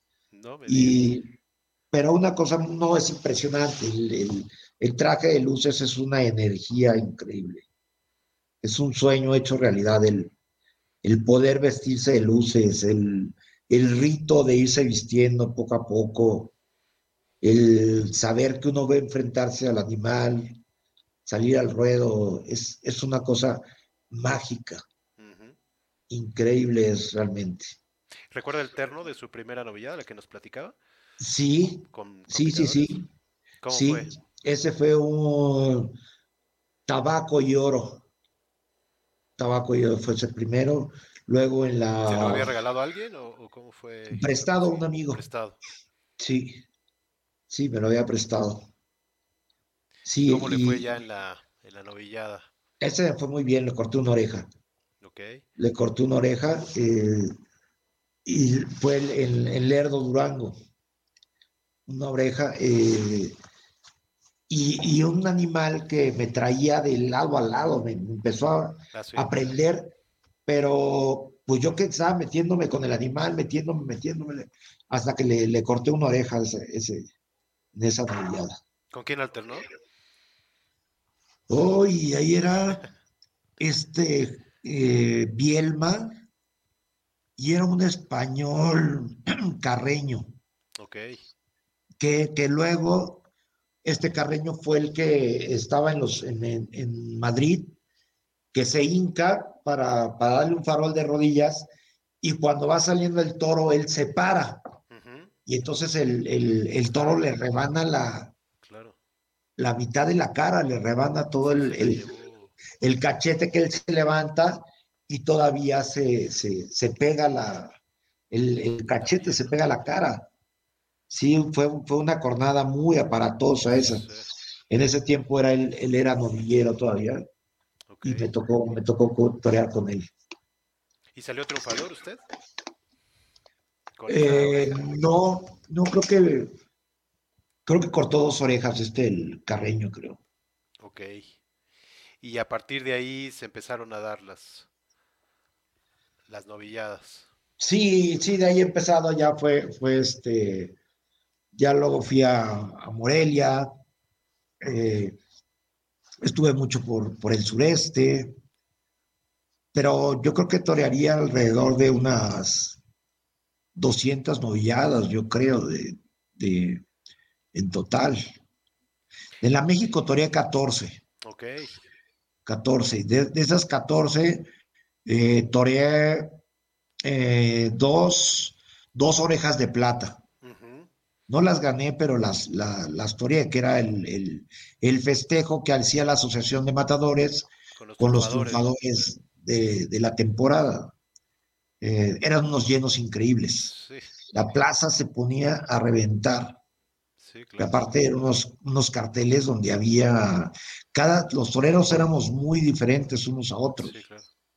Y eran seis o siete, ¿no? Seis o siete, sí, sí, sí, así es. Sí, la rivalidad era increíble.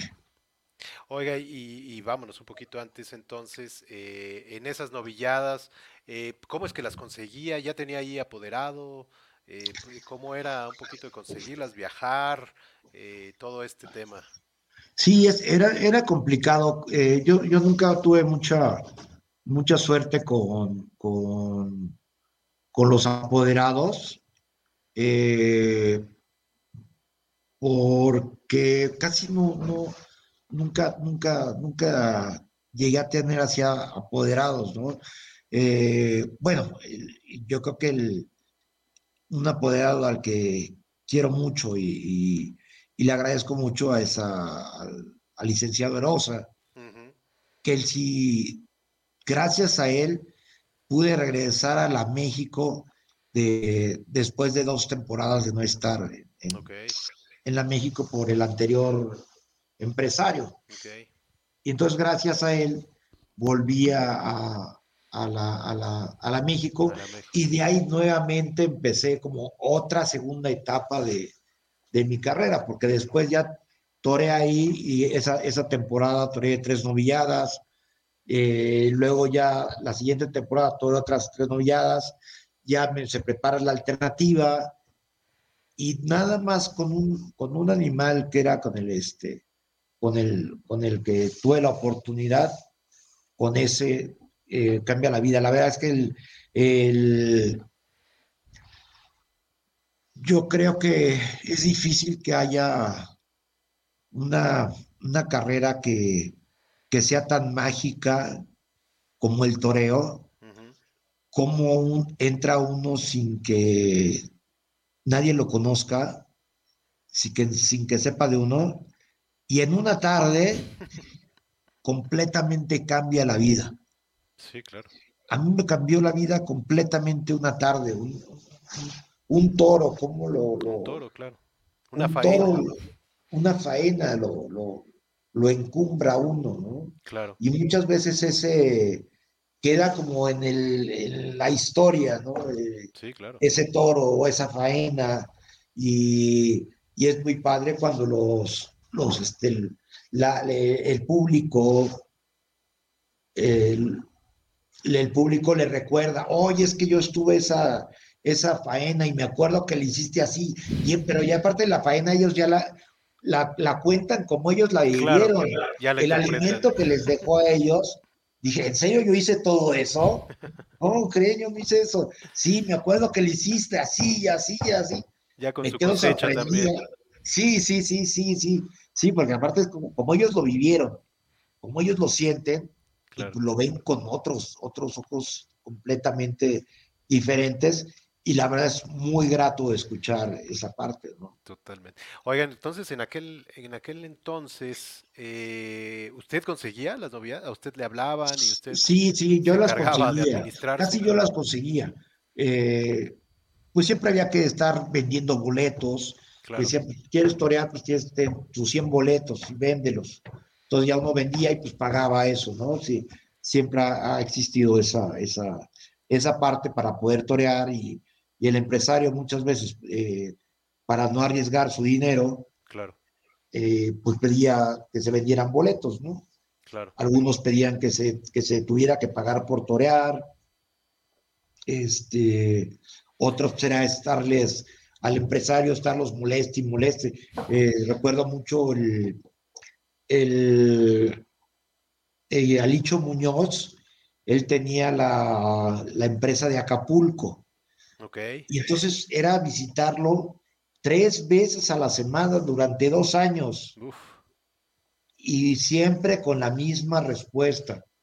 Sí, te va a poner, te va a poner, te va a poner, pero no hay nada, no hay nada, no hay nada. Y el, el, el yo tuve que torear en Acapulco después del triunfo de la, de la México. De la México. Fue más fácil torear en la México que torear en Acapulco. Sí, claro, cuando llegué, como llego de, de como comentaba hace un rato, después de, de, de, triunfar en la México, pues lo de Acapulco fue pan comido. Se dio fácil. Se dio facilísimo, o sea, ya era yo el, ya era yo Bernardo Rentería, el que había triunfado del juez taurino. Claro. No, claro. sí, sí, sí, sí cambia muchísimo, es, es, es precioso, es, es mágico cómo todo, cómo, cómo cambia el entorno de alguien. Cuando antes pues no, no, este, nadie me conocía. Ahora el salir de la casa y más del barrio, o sea, todos, todos me conocían. Yo llegaba a algún lugar de, de, de, de me acuerdo que una vez fui a un restaurante ahí cerca de, del barrio, de la casa, y voy entrando y la, todo se, toda la gente se para a aplaudirme. ¿En serio?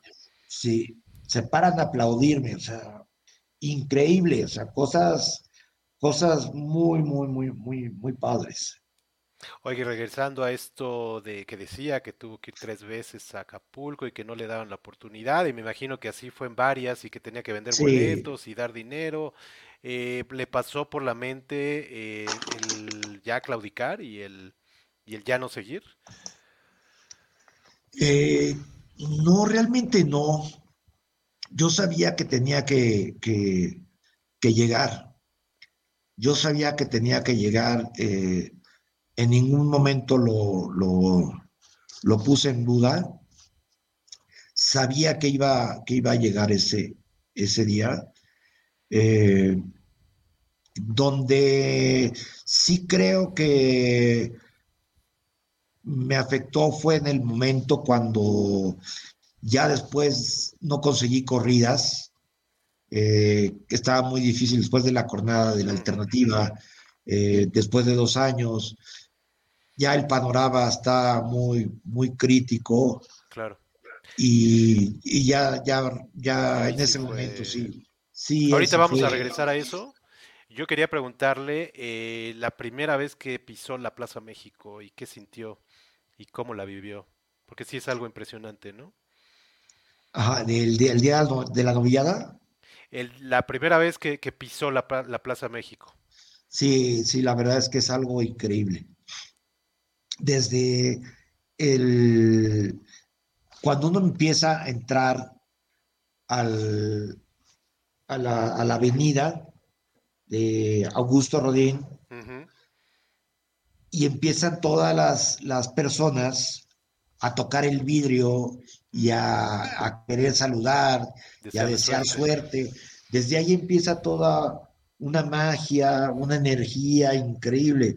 Ya uno, el, el ver cómo las puertas de la plaza se abren para que entre el carro, el, el entrar en el túnel, el pasar el, el- los túneles de la Plaza México que son oscuros y llegar a la entrada, que aparte ah, es muy fría esa parte de, Sí.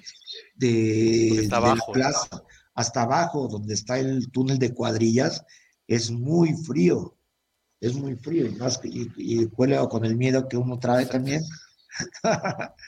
y, y este, cuando, pero el- el- el- cuando uno pisa la arena, completamente cambia todo.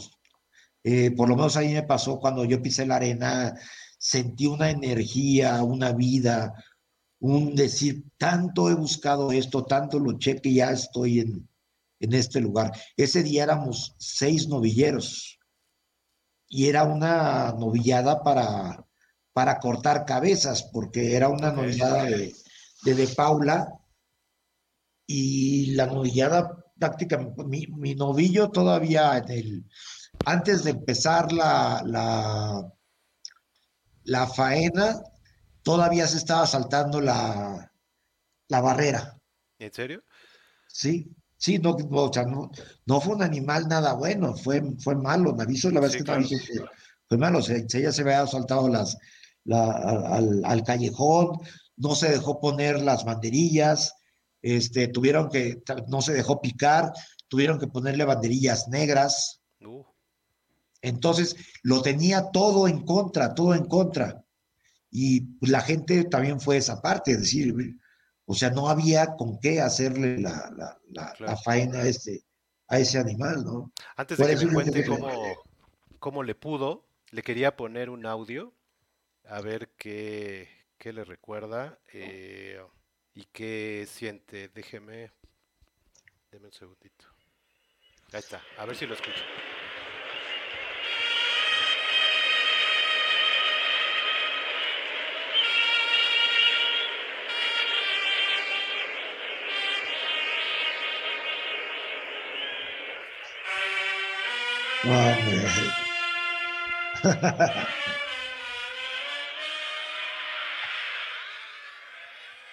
Qué precioso.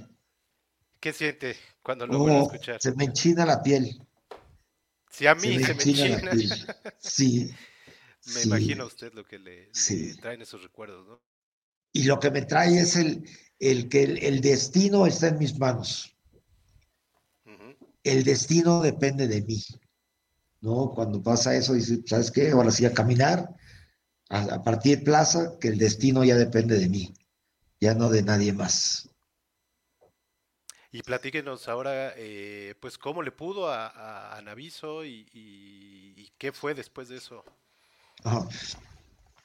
Sí, Naviso empezó, empezó muy descompuesto, no dejaba banderillarse y, y ya con la faena empeza- se saltó todavía las, las tablas y tenía, o sea, trae, la cabeza la traía completamente suelta, completamente suelta, tiraba los, los derrotes de un lado para otro y, y de repente la, la, la, gente ya se, se empezaba A incomodar, no estaba desesperada porque toda la novia había sido igual, salió muy mala.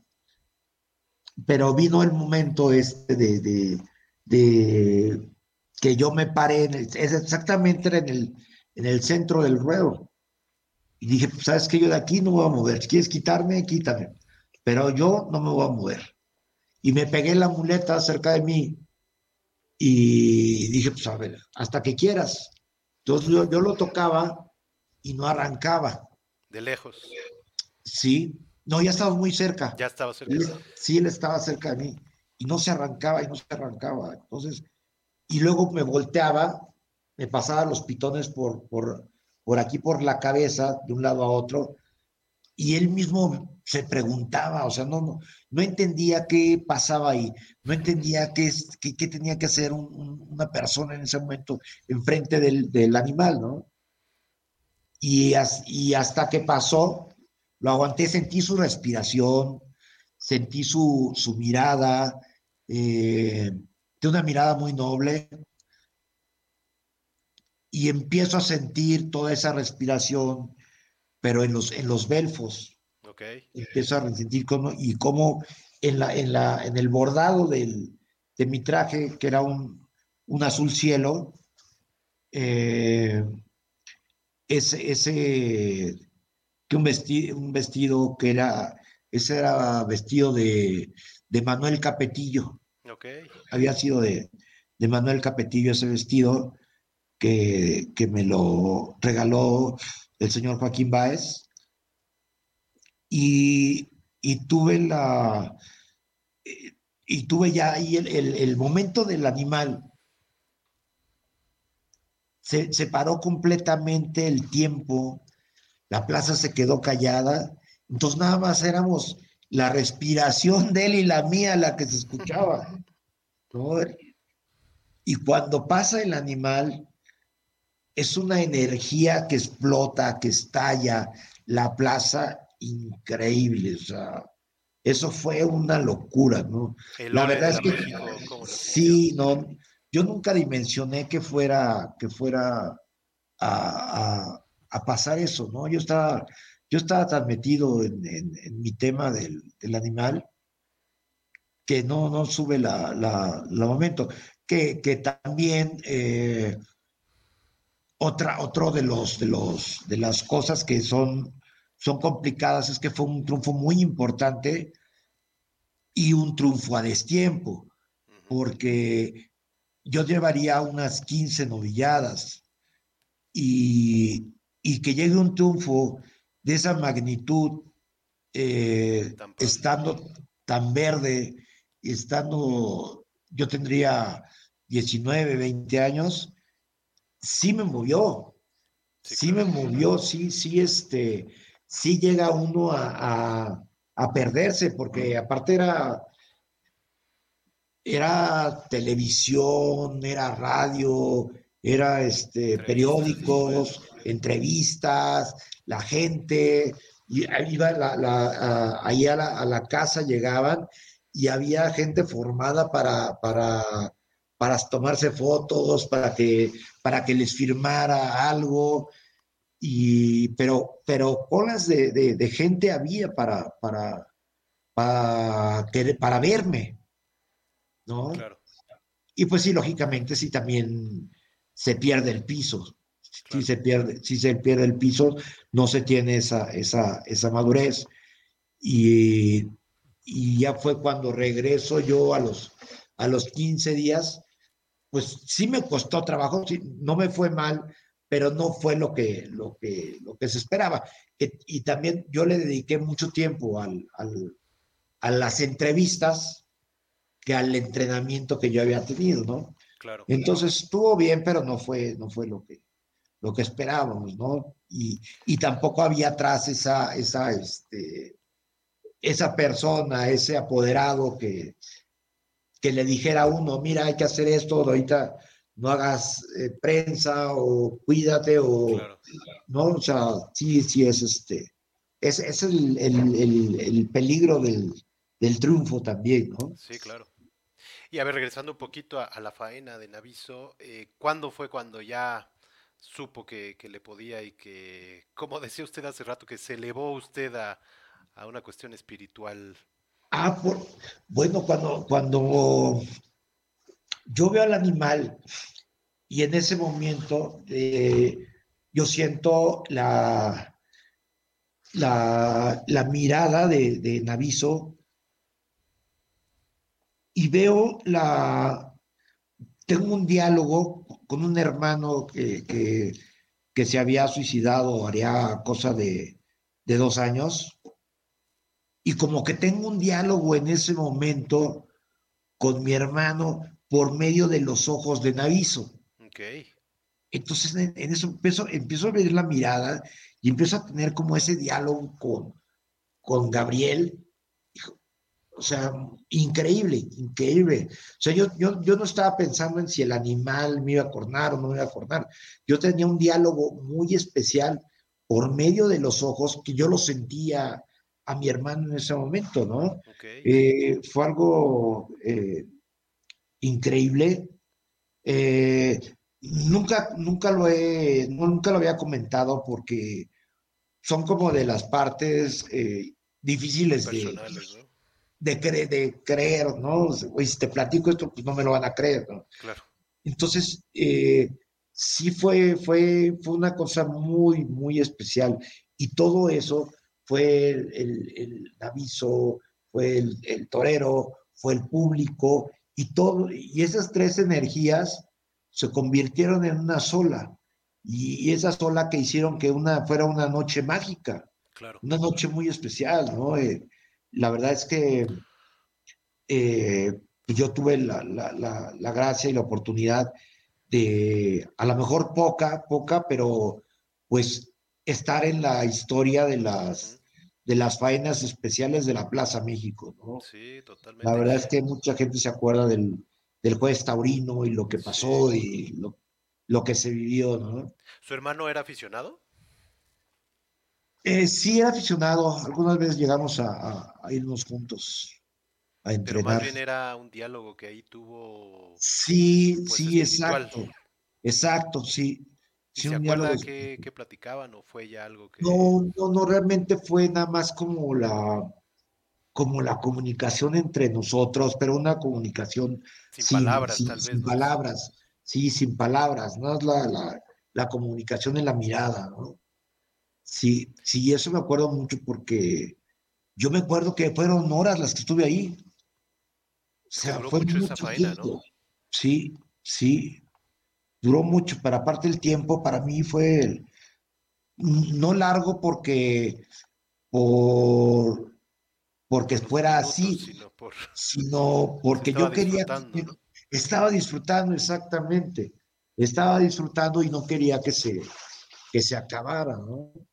Yo creo que esas fueron esa esa esa esa faena yo creo que gran parte se la debo a Gabriel. Yo creo que ese día él, él estuvo ahí, él, se hizo presente eh, de esa forma, ¿no? Porque pues no le, no le, no le hay otra, otra, otra historia. Por eso llevó tanta magia, tanta mística esa, esa faena, ¿no? Es algo, es algo especial.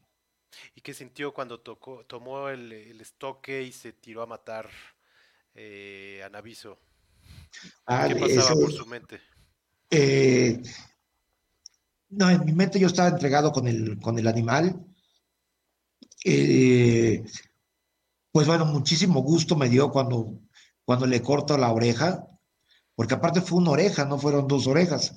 Y con una oreja, cuando ya terminó, todavía había otro novillero después de mí que toreó pero terminando de acabar ese novillero, se empieza a bajar la gente, pero de todos lados de la plaza, y todos se, se, me toman y ya no me, no, me, no, me, no me sueltan, me llevan. El primero que me cargó fue Pepe Rodríguez, el que vende los libros afuera de la plaza. Ok, sí, sí, sí. De que también es del barrio, del barrio Bravo de Tacubaya. Y y él fue el que me cargó y ahí de ahí todos los aficionados y ahí todos nos fuimos a, este, me cargaron, nos fuimos por todo patriotismo hasta llegar a... Era jueves en la noche. Aparte de jueves en la noche. Sí. Día de, de, tráfico. Día de actividad. de actividad. Y en aquel entonces recuerdo que, que las eh, salidas a hombros no eran lo que después fue, ¿no? Que, que se acostumbraban mucho más, pero en aquel entonces sí se las ganaba, ¿no? Sí, sí, sí, sí. Sí, más una de estas que fue el, el mismo pueblo fue el que, el que bajó a, a cargar a su héroe. Exacto. Oiga, y una pregunta, ¿estaba su papá en la plaza ese día? Sí, Sí, sí estaba mi papá, estaba mi papá, estaba este, mi mamá también, también fue ese día. Ok. mis hermanos, mis hermanos también.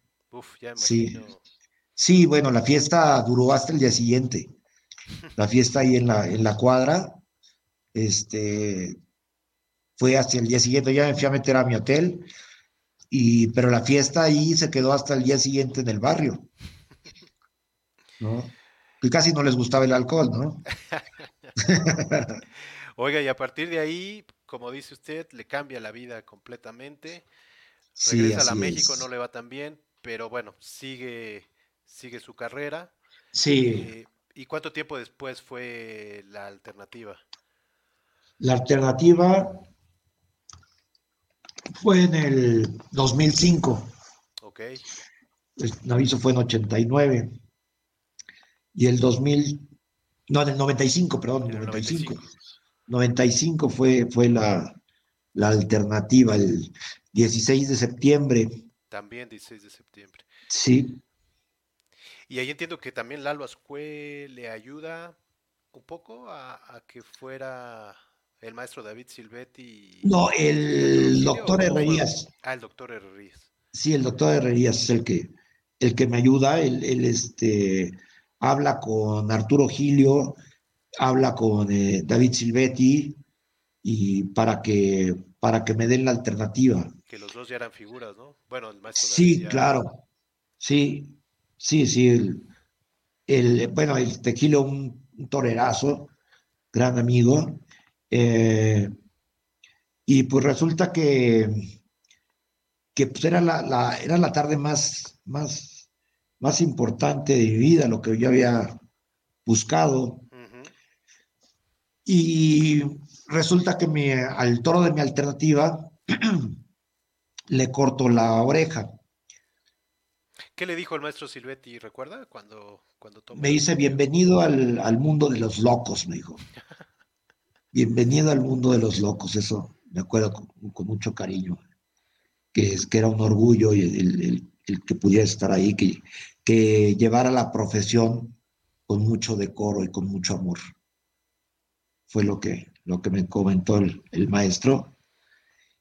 Y pues sucede que ya el, sale el segundo toro y se, se estrella y se rompe un pitón, un cuerno, pero no se le cae. Y el juez no ordena el cambio y ordena que salgan los picadores. Y el ¿Por qué habrá público se- que no, que no pidió el no cambio? sé, ¿No había son- toros? o? son de las cosas raras del- de los jueces. Sí, sí. Y este, entonces no ordena que salgan, salen los picadores y el toro va y se estrella contra el picador y se le cae el cuerno. Y cuando ya le cae el cuerno. Ya lo traía flojo, exacto. Cuando sale, el cuerno, el toro viene hacia, hacia, mí. Adelante de mí había un, subalterno y él le da el capotazo. Cuando yo le doy el capotazo, yo quedo ya muy a merced del toro atrás del banderillero. Entonces, yo doy el paso con la derecha y al pisar, piso un cojín, pero los cojines eran cajas de huevo de Que había cartón. aventado la gente por estar inconforme de que no habían cambiado Sí, exacto. Pero las ca- son cajas de huevo forradas de papel de estraza. Uf. Entonces, cuando yo piso esa, ese cojín de papel de estraza con la arena, lógicamente el papel y la arena resbalo y levanto la pierna derecha y el toro me mete la pierna en, eh, en la pantorrilla El cuerno. de la pierna derecha. El único cuerno que traía. El único cuerno, el único cuerno que tenía y me lo mete. Entonces, fue, yo pensé que sería una jornada de, de que iba a estar 15 días y otra vez y ya levantarme, ¿no? Pues no, duró una jornada de, de dos años de, de- Sí. el poder. Fue en el nervio ciático, ¿no? El, el nervio ciático, me partió el nervio ciático. Me imagino que usted había recibido otras jornadas y de muchas se había levantado sin verse. Sí, sí, Y me imagino que trató y no pudo, ¿no? En esta. Sí, sí, son, son, son de las, de las, de las tardes que, que Dios está presente porque es muy difícil aceptar cuál es la decisión de él para uno, porque mi historia taurina pudo haber cambiado completamente ese día. ¿Por qué? Porque el doctor Herrerías me había puesto en ese cartel. Yo llego con el doctor Herrerías después de cortarle dos orejas, la alternativa o tres orejas, y pues lógicamente que en la temporada me iban a poner en un cartel con alguna figura. Entonces, ¿por qué no se dio ese momento, no? O sea, ¿por qué tuvo que pasar eso, no? Y otro, otro momento también fue el cuando regresé a abrir la temporada 90, un cartel con,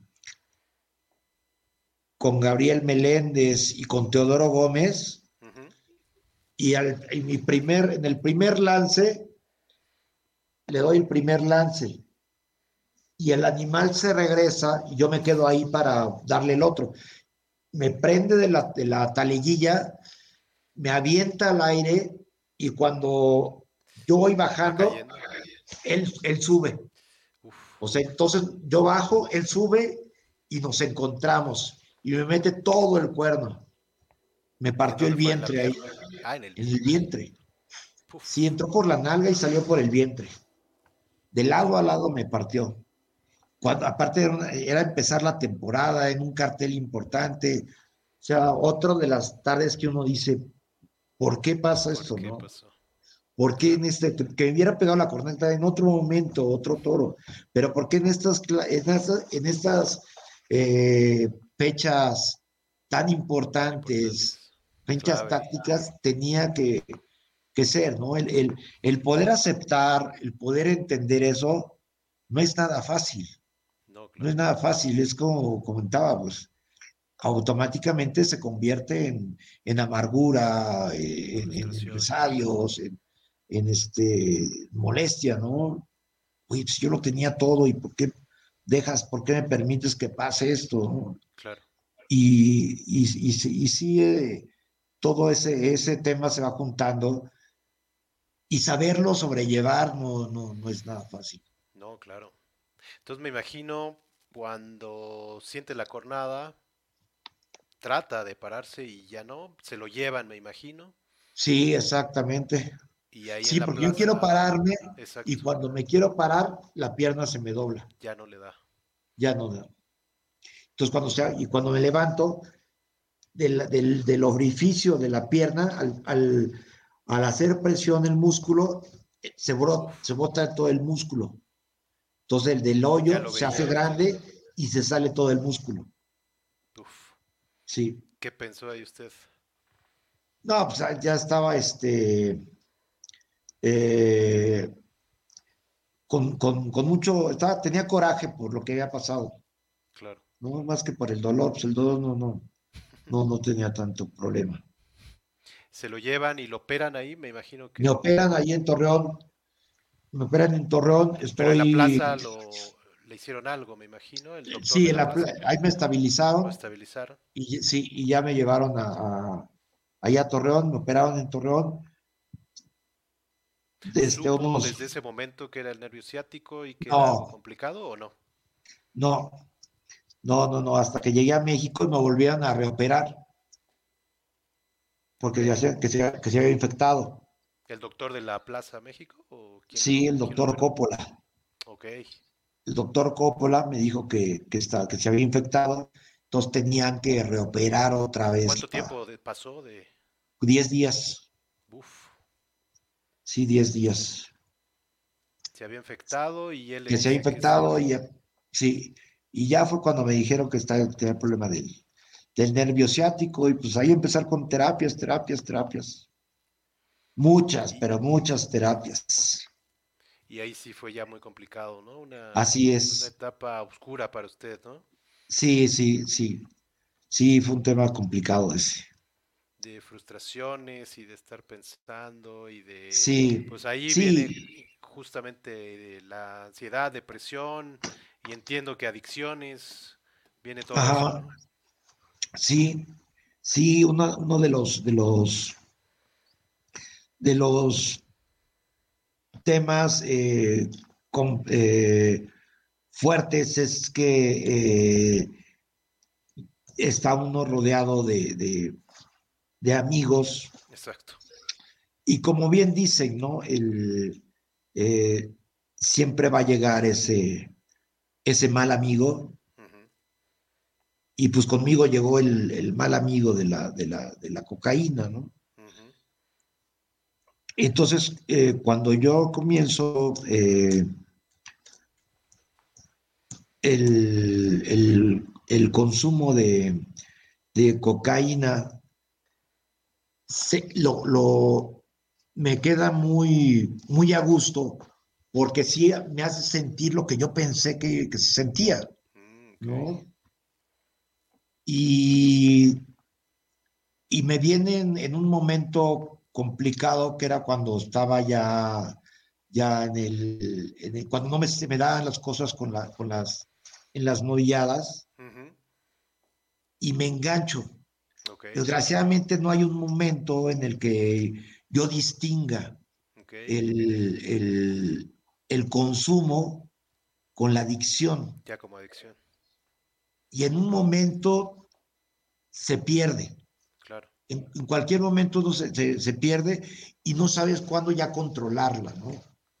Eh, sí sé que es, es, es difícil el, el, el saberse adicto, Sé que es difícil saberse adicto, pero la verdad es que no me da pena y, y no me da temor el, el comentarlo, porque es algo que, que, viví y que sufrí y que no quiero que, que, la gente pase por eso, ¿no? Eh, es, un, es un tema de, de, de, de una vivencia tan dura, de una vivencia tan fuerte, que a pesar de uno estar tan con tanto aprendizaje dentro de la vida del toro, la adicción lo lleva a uno a extremos infinitos de, de dolor, de, de vacío. Uh -huh.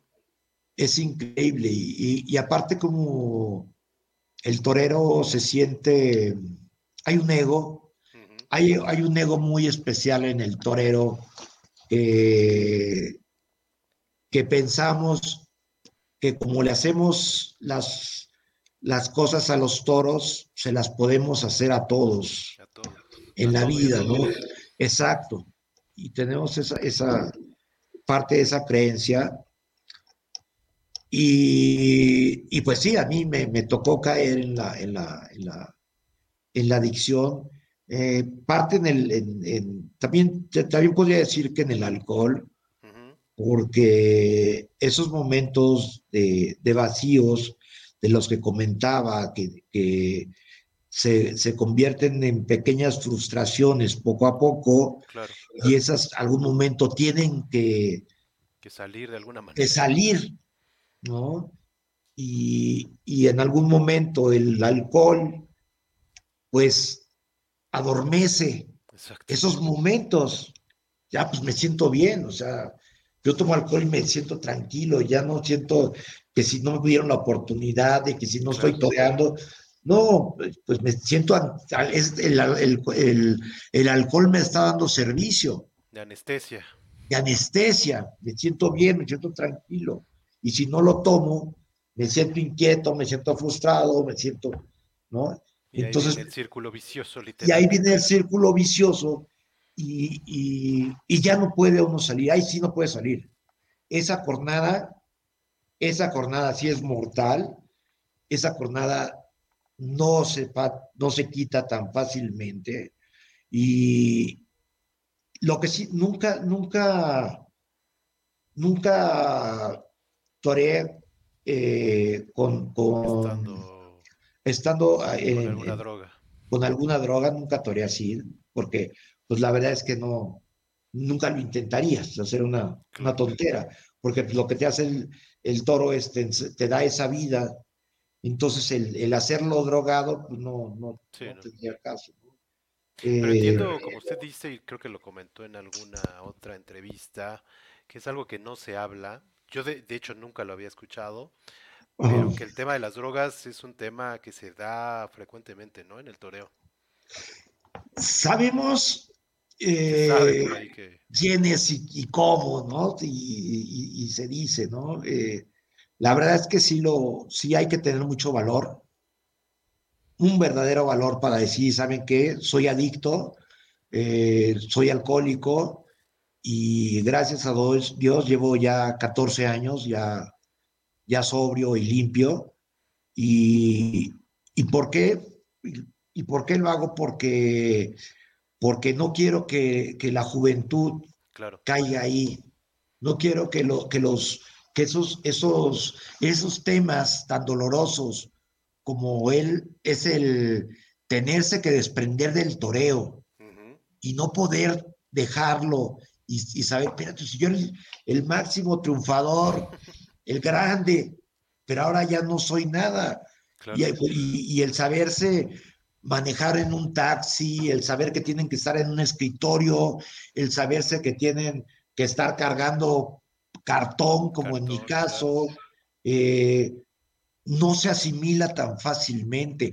Nadie nos enseña. Nos enseñan a, a soñar, nos enseñan a torear, nos enseñan a llegar arriba, pero nadie nos enseña a saber cómo quitarnos del toreo.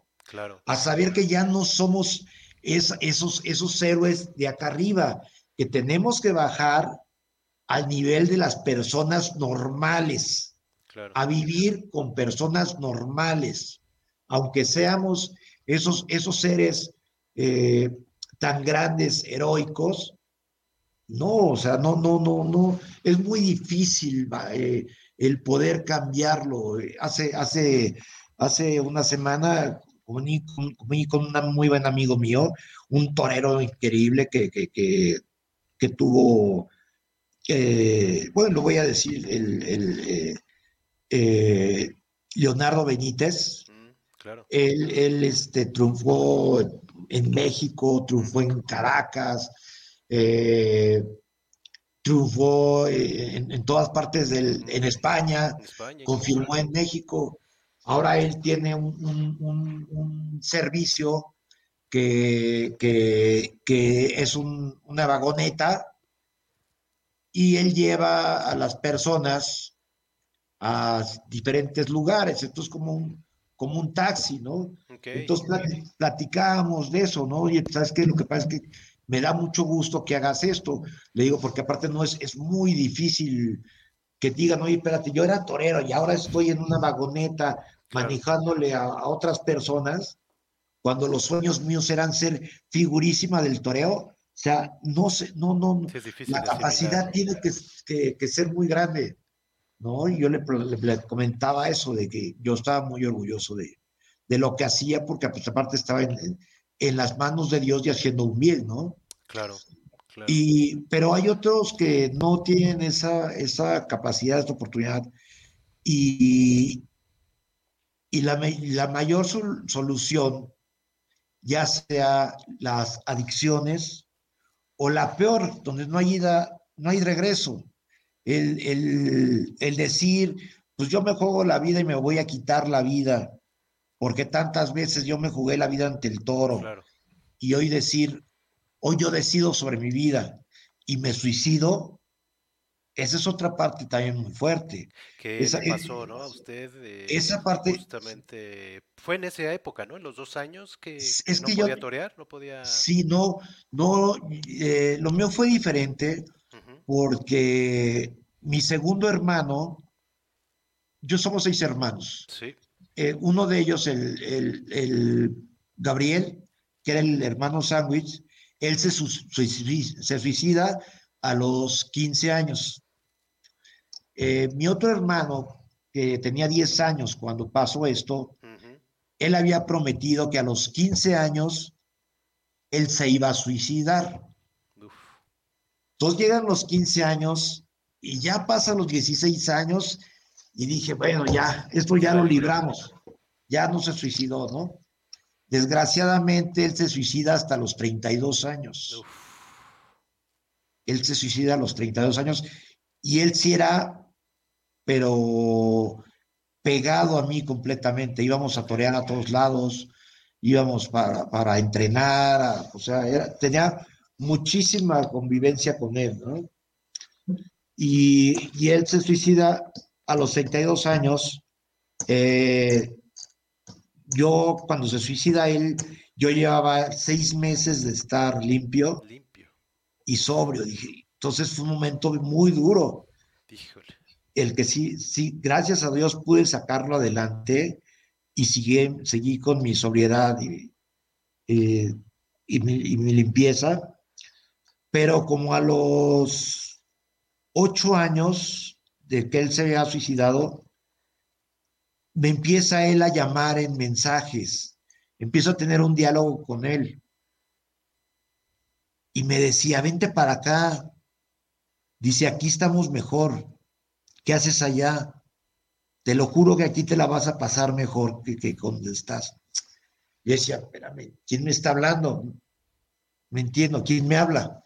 Soy yo, vente para acá, Berna, Berna, vente para acá. Y entonces yo le empiezo a hacer idea a, a la plática. Y usted limpio ya, ¿verdad? Y yo limpio, sí, sí, sí, yo llevaba ya ocho años. Uf. Y digo, espérame, oye, está interesante y es un reto padre. O sea, irme para allá donde están ellos, la verdad es que sí me gustaría mucho ir a verlos y sí quisiera estar con ellos. Y empiezo yo a hacer la, la, la, historia. Mi primer hermano se había suicidado en una bodega en la viga izquierda, okay. viéndolo de frente. Mi segundo hermano no, perdón, mi primer hermano de la, viga derecha, Gabriel. La, segunda viga de este lado, del, lado izquierdo. En la misma bodega. En la misma... en la misma bodega, pero diferentes vigas, se había suicidado Mauricio. Pero había una tercera viga en medio. Y esa tercera viga era mía. Porque la asumía ya como suya. Porque era la tercia. Claro. Porque era primera espada, segundo espada y tercera espada. Tenía que ver con los toros y al tener que ver con los toros tenía lógica el, el, suicidio. El paseillo, exactamente, el paseillo. Hacer el paseillo con ellos dos. Y, me empiezo a meter en la idea, me empiezo a meter en esa idea y esa idea y lo empiezo a organizar mi suicidio. Y entonces eh, Mm, eh, veo yo en, el, en, el, piso, un día estaba en la calle junto a la, al, negocio, está la, donde estaba la casa de mis papás. Y en el negocio veo en la calle yo una mancha de, de este, como un charco. Y en eso pasan, enfrente pasan los bomberos enfrente de mí. Y yo digo, este es el momento. Es ahorita donde tengo que ir. Voy. Entonces yo me encamino hacia el terreno, hacia la, hacia la bodega. ¿Por qué? Porque el charco era porque Mauricio llevaba ya varios días eh, colgado. Ok. Entonces ya había estallado. Claro. Ya había estallado y, estaban ya eh, los líquidos eh, ya en, el piso. Entonces era, era, una, era una escena impresionante, ¿no? O sea, la verdad es que ya no, no había cara, ya era, era una, este, una masa de, gusanos la que había ya. Y, pero sí recuerdo mucho el, el charco que había abajo de él. Y, y entonces yo, ah, y entonces los bomberos es porque los vecinos avisan por el olor que había. Mm, y entonces los bomberos son los que llegan a descubrir el cuerpo. Y a bajarlo y todo. Y a bajar el cuerpo, sí, son los bomberos. ¿No? Eh, pues gracias a Dios, eh, no, no, mis papás no, no tuvieron que, que, verlo. Que verlo, sí, la verdad, sí, fue algo muy, muy, muy fuerte. Y, y pues, bueno, entonces veo el charco yo en la calle, pasan los bomberos y digo, es ahorita, ahorita es cuando hay que partir plaza. Y entonces me empiezo a ir, me empiezo a ir y de repente algo me detiene y dice, espérate, algo no está bien aquí, algo no suena normal, no sé por qué, sí quiero ir, pero algo me está deteniendo y algo no está bien.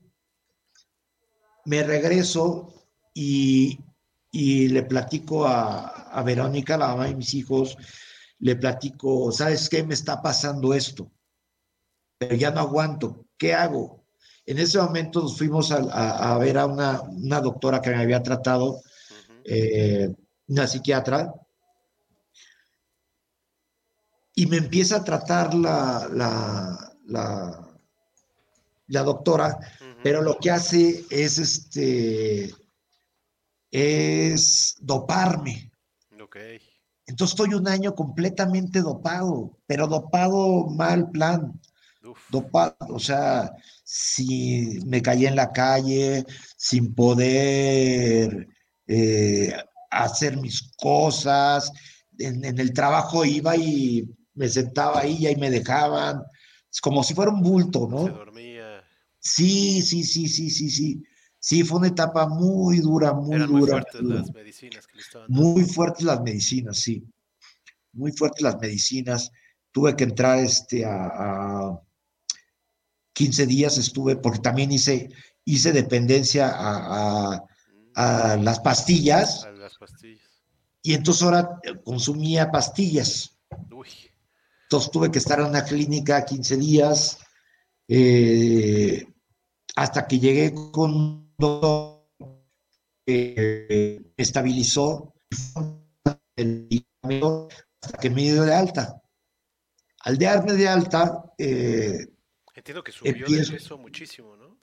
Sí, me fui hasta 90 kilos. A 90 kilos me, me fui a 90 kilos. Para esto, pues ya no, ya no toreaba, no tenía, ya no tenía contacto con el toro.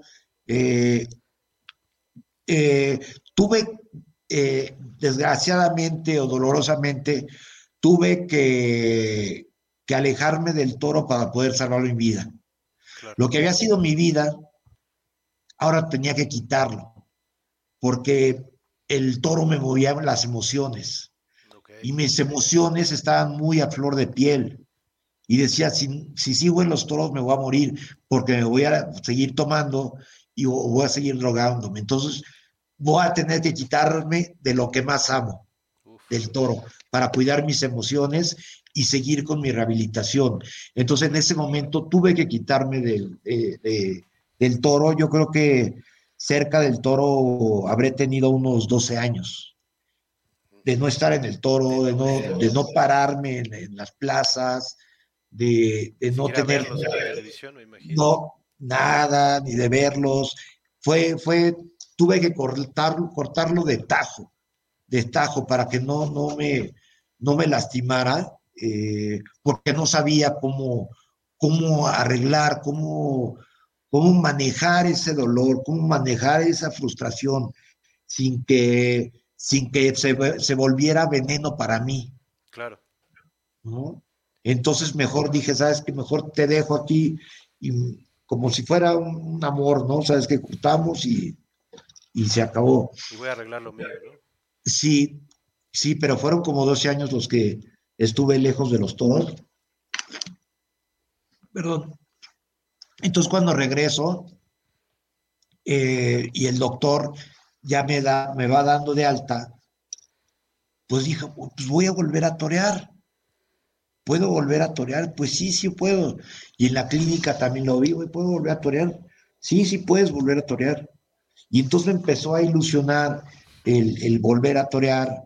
Me invitaron para un festival en Apizaco eh, y también lo, tuve la oportunidad de torearlo, pero fue cambiando mi vida después de, que volvía a, a salir de toda la, lo empastillado que estaba, ¿no? ¿Le cambiaron el tratamiento entonces? Sí, me cambiaron el tratamiento. ¿Algo menos agresivo? Exactamente, sí. Sí.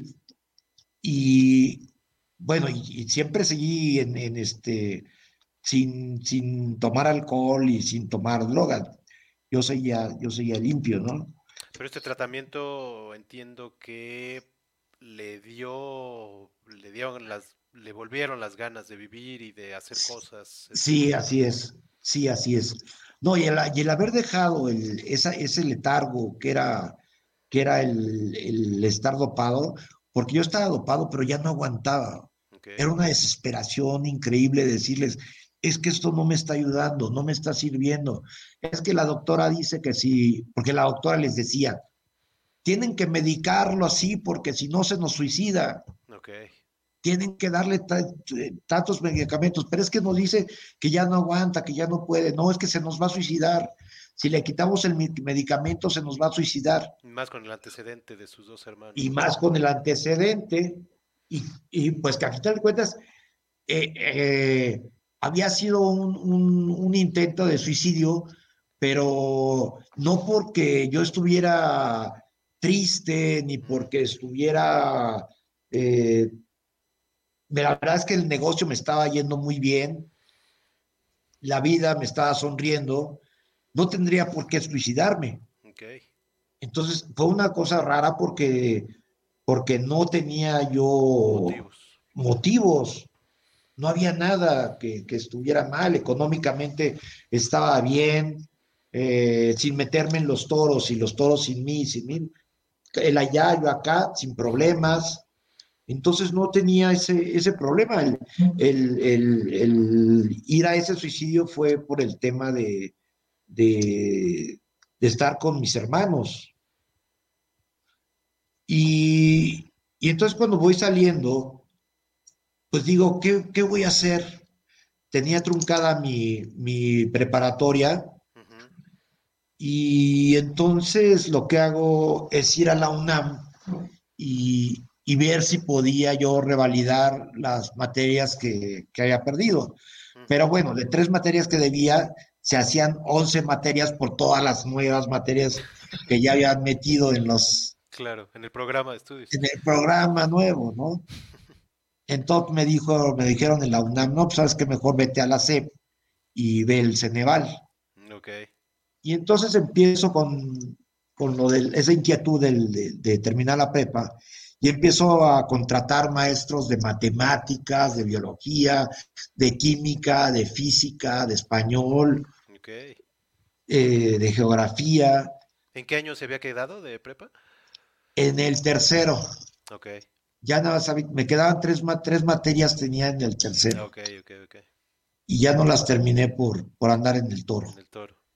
Y entonces empiezo al Ceneval y empiezo a sus maestros, pero eh, desgraciadamente todavía traía tanto los, los medicamentos que no se me quedaba nada en la cabeza, ¿no? Así como entraba la, la, información, así salía. Y yo sin saber qué hacer y decir, luego me quedaba dormido con las ahí en la, oficina, eh, ahí iban los maestros. Entonces entraba con los maestros a las 8 de la mañana y a las 2 de la tarde terminaba. Diario, diario, diario. Reprobé el primer, el primer examen del Ceneval, lo reprobé. El segundo lo pasé. Ok. Y de ahí dije, ¿y ahora qué voy a hacer? Pues voy a estudiar psicología. ¿Por qué? Pues porque tengo que romper y tengo que entender esta cadena de suicidios. Porque eh, tres cosas están diario en mí, prendidas. La adicción, esperando a ver en qué momento me, me descuido y se puede meter. La adicción está tranquila y esperando. Ella sabe que algún día voy a caer. Exactamente. Ella está paciente esperando. ¿No? La, el suicidio está por acá también, esperando. Él está paciente esperando. Dice, ya van dos, voy por el tercero. ¿No? y, y la otra es la depresión. Entonces son las tres cosas con las que yo, yo vivo a diario. Eh, no puedo decir que luche con ellas porque luchar es, es desgastante. Yo podría decir que vivo con ellas como son parte mía y que allí están y que a diario sí las, sí, sí las, la, las, lidiar con ellas. Las lidio con ellas pero con, la, con la gracia de Dios, ¿no? Y bueno, entonces de ahí empiezo y de ahí es donde me viene la, la, idea de estudiar psicología y logro terminar mi carrera en la, en la ULA, en la Universidad Latinoamericana, termino mi, mi, carrera y... ¿De cuántos años? ¿De tres años. Tres años. Tres años, sí sí, tres años de, ¿Y qué le decían los, sus compañeros y los maestros? Eh, pues, la verdad es que sí se quedaban eh, eh, sorprendidos, sorprendidos por, porque que un torero estuviera estudiando, o sea, como que no les caía el 20, ¿no? Como que no les caía el 20 y, y la verdad es que hice muy buenas, muy buenas amistades. Con los maestros también hice nuevas amistades y muy, muy interesante. Estoy, estoy tratando de, de hacer un estudio de, de, del suicidio en los toros. Ok. Ese es, ese es un tema que, que, que, me duele mucho, me duele mucho, mucho, mucho. Sí, claro. que, que, que, los toreros estén, se estén muriendo por suicidio es algo que, de verdad me, me cala porque sé, lo, sé la grandeza de un torero, sé los, límites, sé lo que llega a tocar la, de, la gloria y el que se tengan que suicidar es algo que no debe de pasar, es algo que no tiene por qué, por qué ser.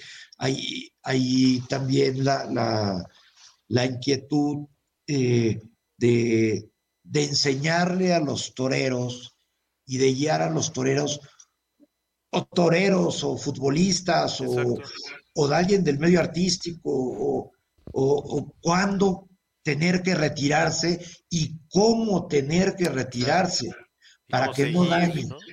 Sí, seguir su vida sin eso. Exacto, exacto. Porque pensamos, como llegamos a esos límites, a esos eh, a esas este, extensiones tan grandes en el arte, en los espectáculos, en el toreo, en los deportes, llegan hasta límites increíbles que luego el bajar es muy difícil. Es muy difícil, ¿no? ¿Cuánto, cuánto no vemos en, en, en, el boxeo también, ¿no? Eh, porque es muy difícil eh, poderse, saberse, quitar en qué momento y cómo sin que sea un veneno para uno mismo. Porque es la, mejor entrada de, de las adicciones, es esa, ¿no? Y más cuando se es sensible, se está, está uno en, manos del alcohol. El alcohol, yo no, no, no tanto la droga, pero el alcohol es un, sí es un, un, un gran eh, enemigo en el toro. Ha habido pues toreros que, que han, han, muerto por, por el alcohol, ¿no? Eh, entonces, qué difícil no poder con un toro de, de 500 kilos, con varios toros, y no poder contra una adicción, ¿no? Contra uno mismo, casi. casi. Contra uno mismo, si uno mismo es su, su peor enemigo en ese, en ese momento. Y y, ahora vemos a los jóvenes y con tantas nuevas drogas y tan fácil de conseguir y, vemos que, los muchachos de ahora no tienen eh, esa fortaleza eh, como a la que estábamos acostumbrados nuestras generaciones. Eh, estas generaciones son un poco más sensibles, más, más débiles, no aguantan tanto porque no han sufrido tanto. y nosotros sufrimos y aprendimos de, esos, de, esos, de esos sufrimientos, de esas caídas, aprendimos. Ellos eh, no han tenido esa, esa, esa parte, esa oportunidad, no los, no los, muchos no los dejamos dejar que se frustraran. Y pues bueno, están mucho más a merced de la, de la, de la, de las drogas, ¿no? Entonces, pues sí, sí, sí, mi, si mi experiencia, para mí lo, lo más grande, eh, eh, lo más grande es mi, mi sobriedad, estar limpio. Y, y, si mi carrera como torero puede servir para decir si se puede, eh, eso es lo que, lo, que, lo que yo busco, es por lo que yo, yo abro mi corazón con, con ustedes, ah, eh, contigo, Mar, y, y, puedo decir eso, soy, soy, soy un adicto, soy alcohólico y, yo, pero hoy por hoy estoy, estoy limpio, ¿no? Claro, no, felicidades. Esa, ese es realmente un, un gran triunfo, ese es, la verdad es que eh, no hay mayor triunfo que, que es el, el, el poder vivir nuevamente la vida, el tener la oportunidad de haber salido de las, de las drogas, del alcohol, del suicidio, y nada más para, para que fuera una rayita más al tigre, echarle ahí tantito COVID. una raya más al tigre y te paso tantito COVID para que te ¿no?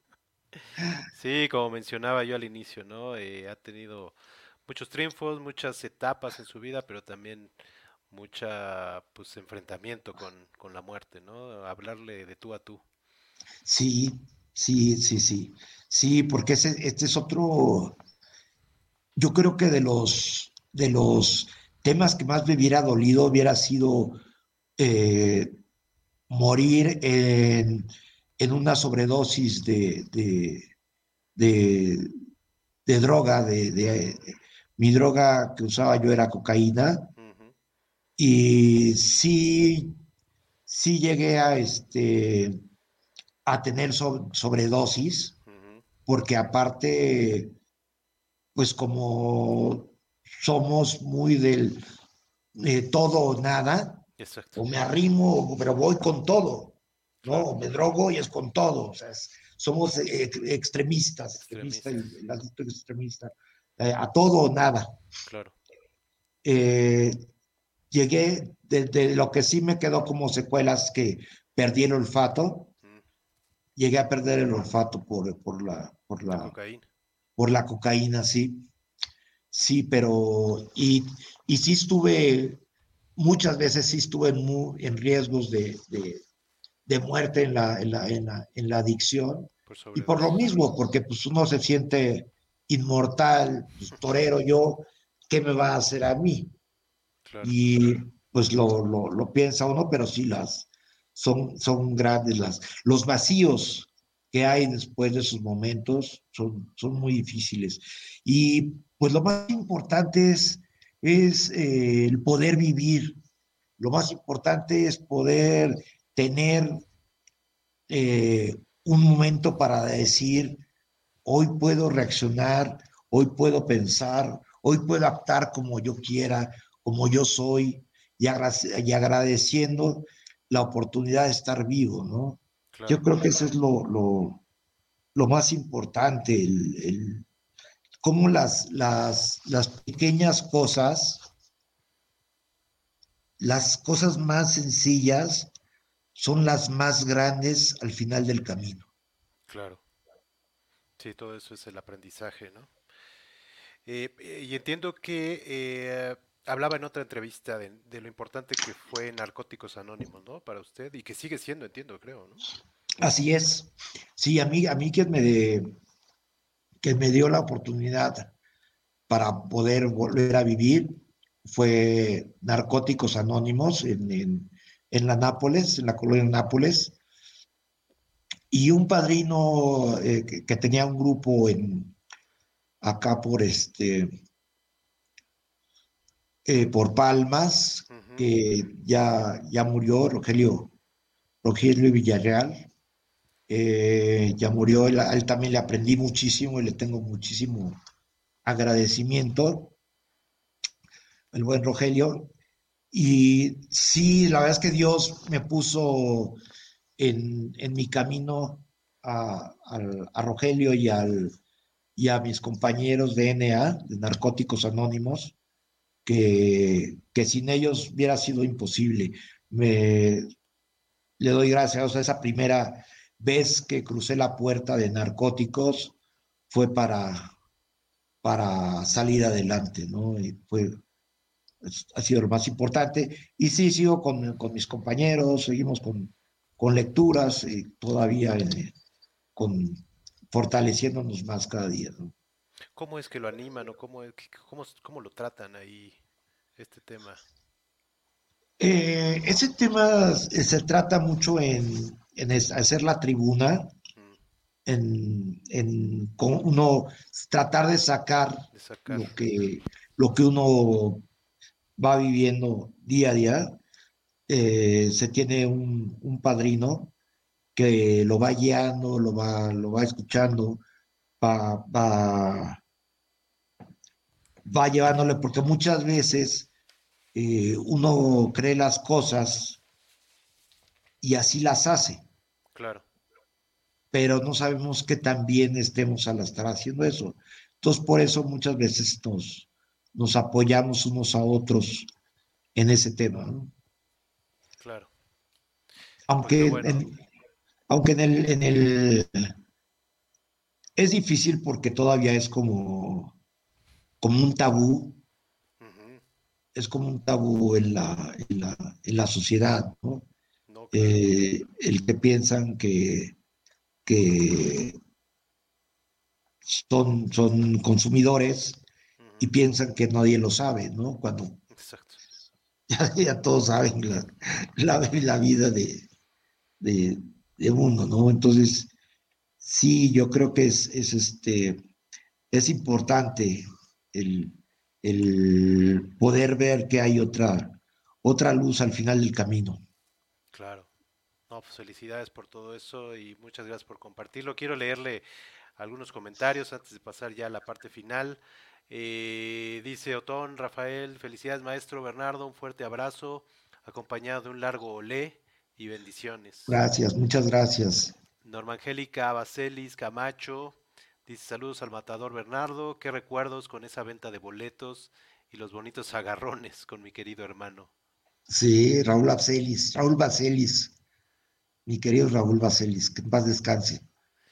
Ella misma dice, eh, cuando pusimos eh, Cielo Andaluz, eh, se enchina la piel, también Otón Rafael se enchina todo, dice, Dice Mónica Hernández que le mandamos un saludo, que la tuvimos aquí en entrevista. Ella es una excelente escritora que por cierto va a sacar su libro, su segunda novela próximamente. Dice, felicidades a tu invitado, soy antitaurina por ignorancia y por convicción, pero aprecio al ser humano detrás del torero. Gracias, muchas gracias. Javier Urrutia, le mandamos eh, un saludo. Eh, y Beatriz dice, mis respetos para el maestro, tanto en su vida personal como en profesional. Un fuerte abrazo. Eh, Norma Angélica otra vez dice, es de valientes y de humildad la aceptación. Y desafortunadamente el medio se presta a convivir con la afición y festejar y también falta de madurez y ubicación al dejar de torear. Completamente, ¿no? Completamente de acuerdo, Norma Angélica. Así es. Dice, eh, tiene una misión muy especial en este mundo. Gracias. Y dice, sería un excelente proyecto, eh, primero Dios, que pueda llevarlo a cabo. Javier Erosa otra vez. Dice, un gran testimonio, ojalá mucha gente la pueda ver y que sirva para alejar a los jóvenes de las drogas. Sí, sí la vamos a estar ahí publicando. Eh, Sofía Estrada dice, muchas felicidades por la entrevista. Eh, sin duda tiene una misión por seguir, un ejemplo para quienes se encuentran en la misma situación. Eh, Miriam Palma, eh, Matador, te queremos, tu familia Rentería, Palma, siempre un gran ejemplo para nosotros. Muchas gracias, Miris, querida Miris. Y dice, estamos orgullosos de ti, Olé. Gracias. Y Muchas Marcos gracias. Roberto Tejero Pacheco, saludos al matador, un fuerte abrazo. Pues muchas gracias Muchas a todos los que han escrito, nos están viendo, escuchando. Y yo nada más quería ya un último comentario. eh, preguntarle, eh, nos dice que hace dos semanas eh, pues eh, fue a torear, eh, que se sintió muy bien. y sé que se está recuperando poco a poco, pero piensa en algún momento regresar de esa, esa, fae- esa corrida de despedida que no se ha dado. Sí, no, me encantaría. La verdad es que me gustaría mucho, no sé. eh, ahora, antes no, no, yo lo, yo lo quería, antes del COVID, era un, un sueño que tenía, pero ahora sí está mandando primero el, el cuerpo, entonces sí, sí, sí, sí, primero tengo que, que fortalecer el pulmón y entonces, no sé, no sé, sería, sería muy padre, la verdad es que sí, sí sería un- una cosa muy padre poderme retirar de luces, a lo mejor unas dos corridas, y pues será, te lo dejo en, en manos de Dios, ¿no? Poco a poco va a ver que, que se va recuperando y, y va a llegar. Gracias. Oiga, y, y le quería preguntar también, eh, de sus hijos, ¿ninguno se le, le gustó el, el mundo taurino? No, Sebastián tiene 31 años. Ok, Él este, le, gusta, le gusta el ambiente taurino, me acompaña, eh, pero pero no no, dedicarse a... no le dio por el toro. Eh, Santiago tiene 18 años y él está en el fútbol. Ok, Eh, si algún tiempo se fue a entrenar conmigo y se bajó al, a torear una, una becerra, pero hasta ahí llegó nada más, ¿no? No, no, no le, no le siguieron nada más, no, no traían la, la, la cosa del toro. ¿le hubiera gustado? Oh, no, no creo. No, ¿verdad? No, se sufre mucho. Es que se sufre mucho a- más afuera que dentro Exacto. del ruedo. Porque en el ruedo ya es el toro y uno, pero afuera del ruedo el, el toro ya no tiene fuerza y, y todo se, se maneja de repente muy sucio. Sí, claro. Sí, el medio es tremendo. Sí, es muy complicado, ¿verdad? Sí, el medio es tremendo y este, muchas veces es ingrato también, ¿no? Injusto, injusto también. Es, es, este, es, es, es difícil el, el medio taurino. Y si no se tienen los, las fuerzas para poder sacar a, la- a los muchachos adelante, es, es difícil. y ver que pasa el tiempo, pasa el tiempo y no torean, y no torean, es, es complicado, pero cuando el hijo decide ser torero, agárrense, porque ya nadie lo va a echar para atrás. Ya cuando él dice, yo quiero ser, Ya sí. de ahí no se frena, ¿verdad? ya ahí no se frena, sí.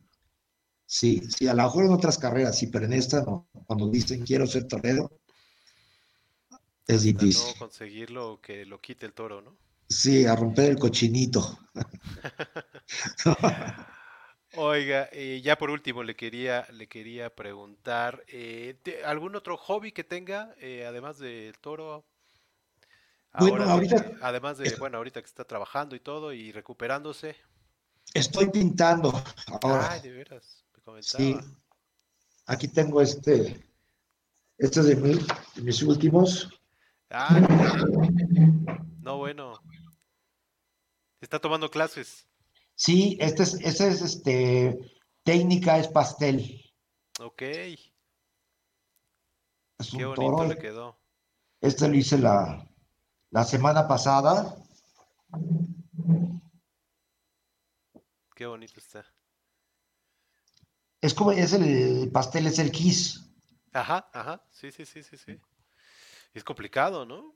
Es complicado, está muy padre porque hay que, hay que trabajarlo con los dedos. Entonces está padre. Este es otro, otro, este es con acuarela. Ah, qué bonito. ¿Y cuándo le, le nació esta inquietud? Eh, bueno, yo pintaba de chico, pero ha sido el, el, este, algunas cosas, pero ahora dentro de esa inquietud, después también del, de salir de, de cuando la, la doctora, también me, me este, empecé a pintar. Este es otro. la doctora, me imagino, que este quisiera algo. Mm, qué bonito. ¿Ese qué técnica es? Este es acuarela. Ok. Aquí una, cala, una calavera torera también. ok. ¿Cuánto lleva con las clases? Llevo como unos dos semanas. Ah, poco. Sí, es un payaso que hice. Muy bien. Oiga, sí, entonces me sigo con este. Ahorita estoy en pastel, luego voy a regresar a acuarela y luego ya con el óleo. Ok. Con sacar, el óleo, sí. Sacar el arte por algún lado también. Exacto, sí, sí, sí, sí, sí. Una, hacer una más, más, este, más arte ahora con, con la pintura. Y, y, aparte, pues ahora también estar con los, con los muchachos en las clases. Claro. ¿Qué días, qué días va? Eh, trato de ir dos veces a la, a la semana. Se me complica un poco porque están allá en Atizapán. Mm. Allá en Atizapán tenemos la, allá Forja Taurina, en Jacobo, Jacobo, Solís, en la Joselito Huerta. Ok. Ahí en Avenida de la Piedra. Ok, ok, ok. Y allá tengo a los... A los ¿Qué días vienen para acá? Porque yo vivo en Atizapán. Ah, Igual sí. Y lo veo un día de estos. Ah, claro, me daría muchísimo gusto. Pues trato de ir los eh, lunes o, o, viernes. Ok. ¿Por la mañana o por la tarde? Por la mañana. Ok. Sí. Me voy a dar una escapada. Igual y le digo ahí a Javier Erosa y nos ponemos de acuerdo. Sí, claro, sería padrísimo. Padrísimo para que, para ver a los, a los, a los alumnos. Sí, no. sí, sí. Oiga, le agradezco no sabe cuánto. De verdad, una plática y compartir su historia de vida impresionante. Lo decía yo al inicio, que tiene mucho que compartir y tenemos mucho que aprenderle y así es. Y de verdad, muchas felicidades por su carrera taurina y por todo lo demás que ha hecho y por las ganas de vivir y por lo que nos está enseñando a todo mundo. De verdad, muchas felicidades y enhorabuena. Eh, y muchísimas gracias, de verdad. No, la verdad es que muchísimas gracias a ti, Omar. Es, es una. El que me des esta oportunidad de, de poder tener este contacto con el público, con, con, con tu auditorio, la verdad es que lo, lo agradezco mucho. Eh, sé, sé que hice mal en, en, en, seguir ese tipo de caminos, uh -huh. pero hoy sé que ese, esos caminos me llevan hacia un lugar muy grande, ¿no? Que es el, el poder ayudar a, a, los que tienen ese problema, ¿no? Y, y, y tener ya la, la, la, carrera de psicólogo con mi experiencia, pues es, es una, una una fuerza muy importante, ¿no? Entonces, pues estoy a, a, sus órdenes. Muchísimas gracias. Le quiero leer ya los últimos comentarios. Eh, dice Marcos Roberto Tejero Pacheco, saludos Matador, un fuerte abrazo. Gracias eh, Marcos, mi pipo. Le mandamos un saludote. Eh, aquí Carlo, que es mi sobrino, que está por cumplir 10 años, Dice, hola tío, soy Carlo, eh, tus entrevistas son muy buenas, muchas gracias Carlo. Ah, saludos Carlos, saludos. Y dice, todo un artista, felicidades a usted. Y dice, excelente, mar maravillosa entrevista. Pues muchísimas gracias, de verdad, a todos los que, eh, los que nos vieron, nos, nos van a escuchar. Vamos a dejar obviamente la entrevista en Spotify y en las redes sociales. Y de verdad, Matador, muchas felicidades, muchas gracias, enhorabuena y que sigan los triunfos. Muchísimas gracias, pues a, a, seguirle, a seguirle ya, este, cuando tenga algunos otros proyectos, sí. los compartiré con ustedes porque ahí tengo varias, varios proyectos. Entiendo por ahí que quiere un libro, ¿no? Por ahí. Así es, así es, un libro y unas pláticas.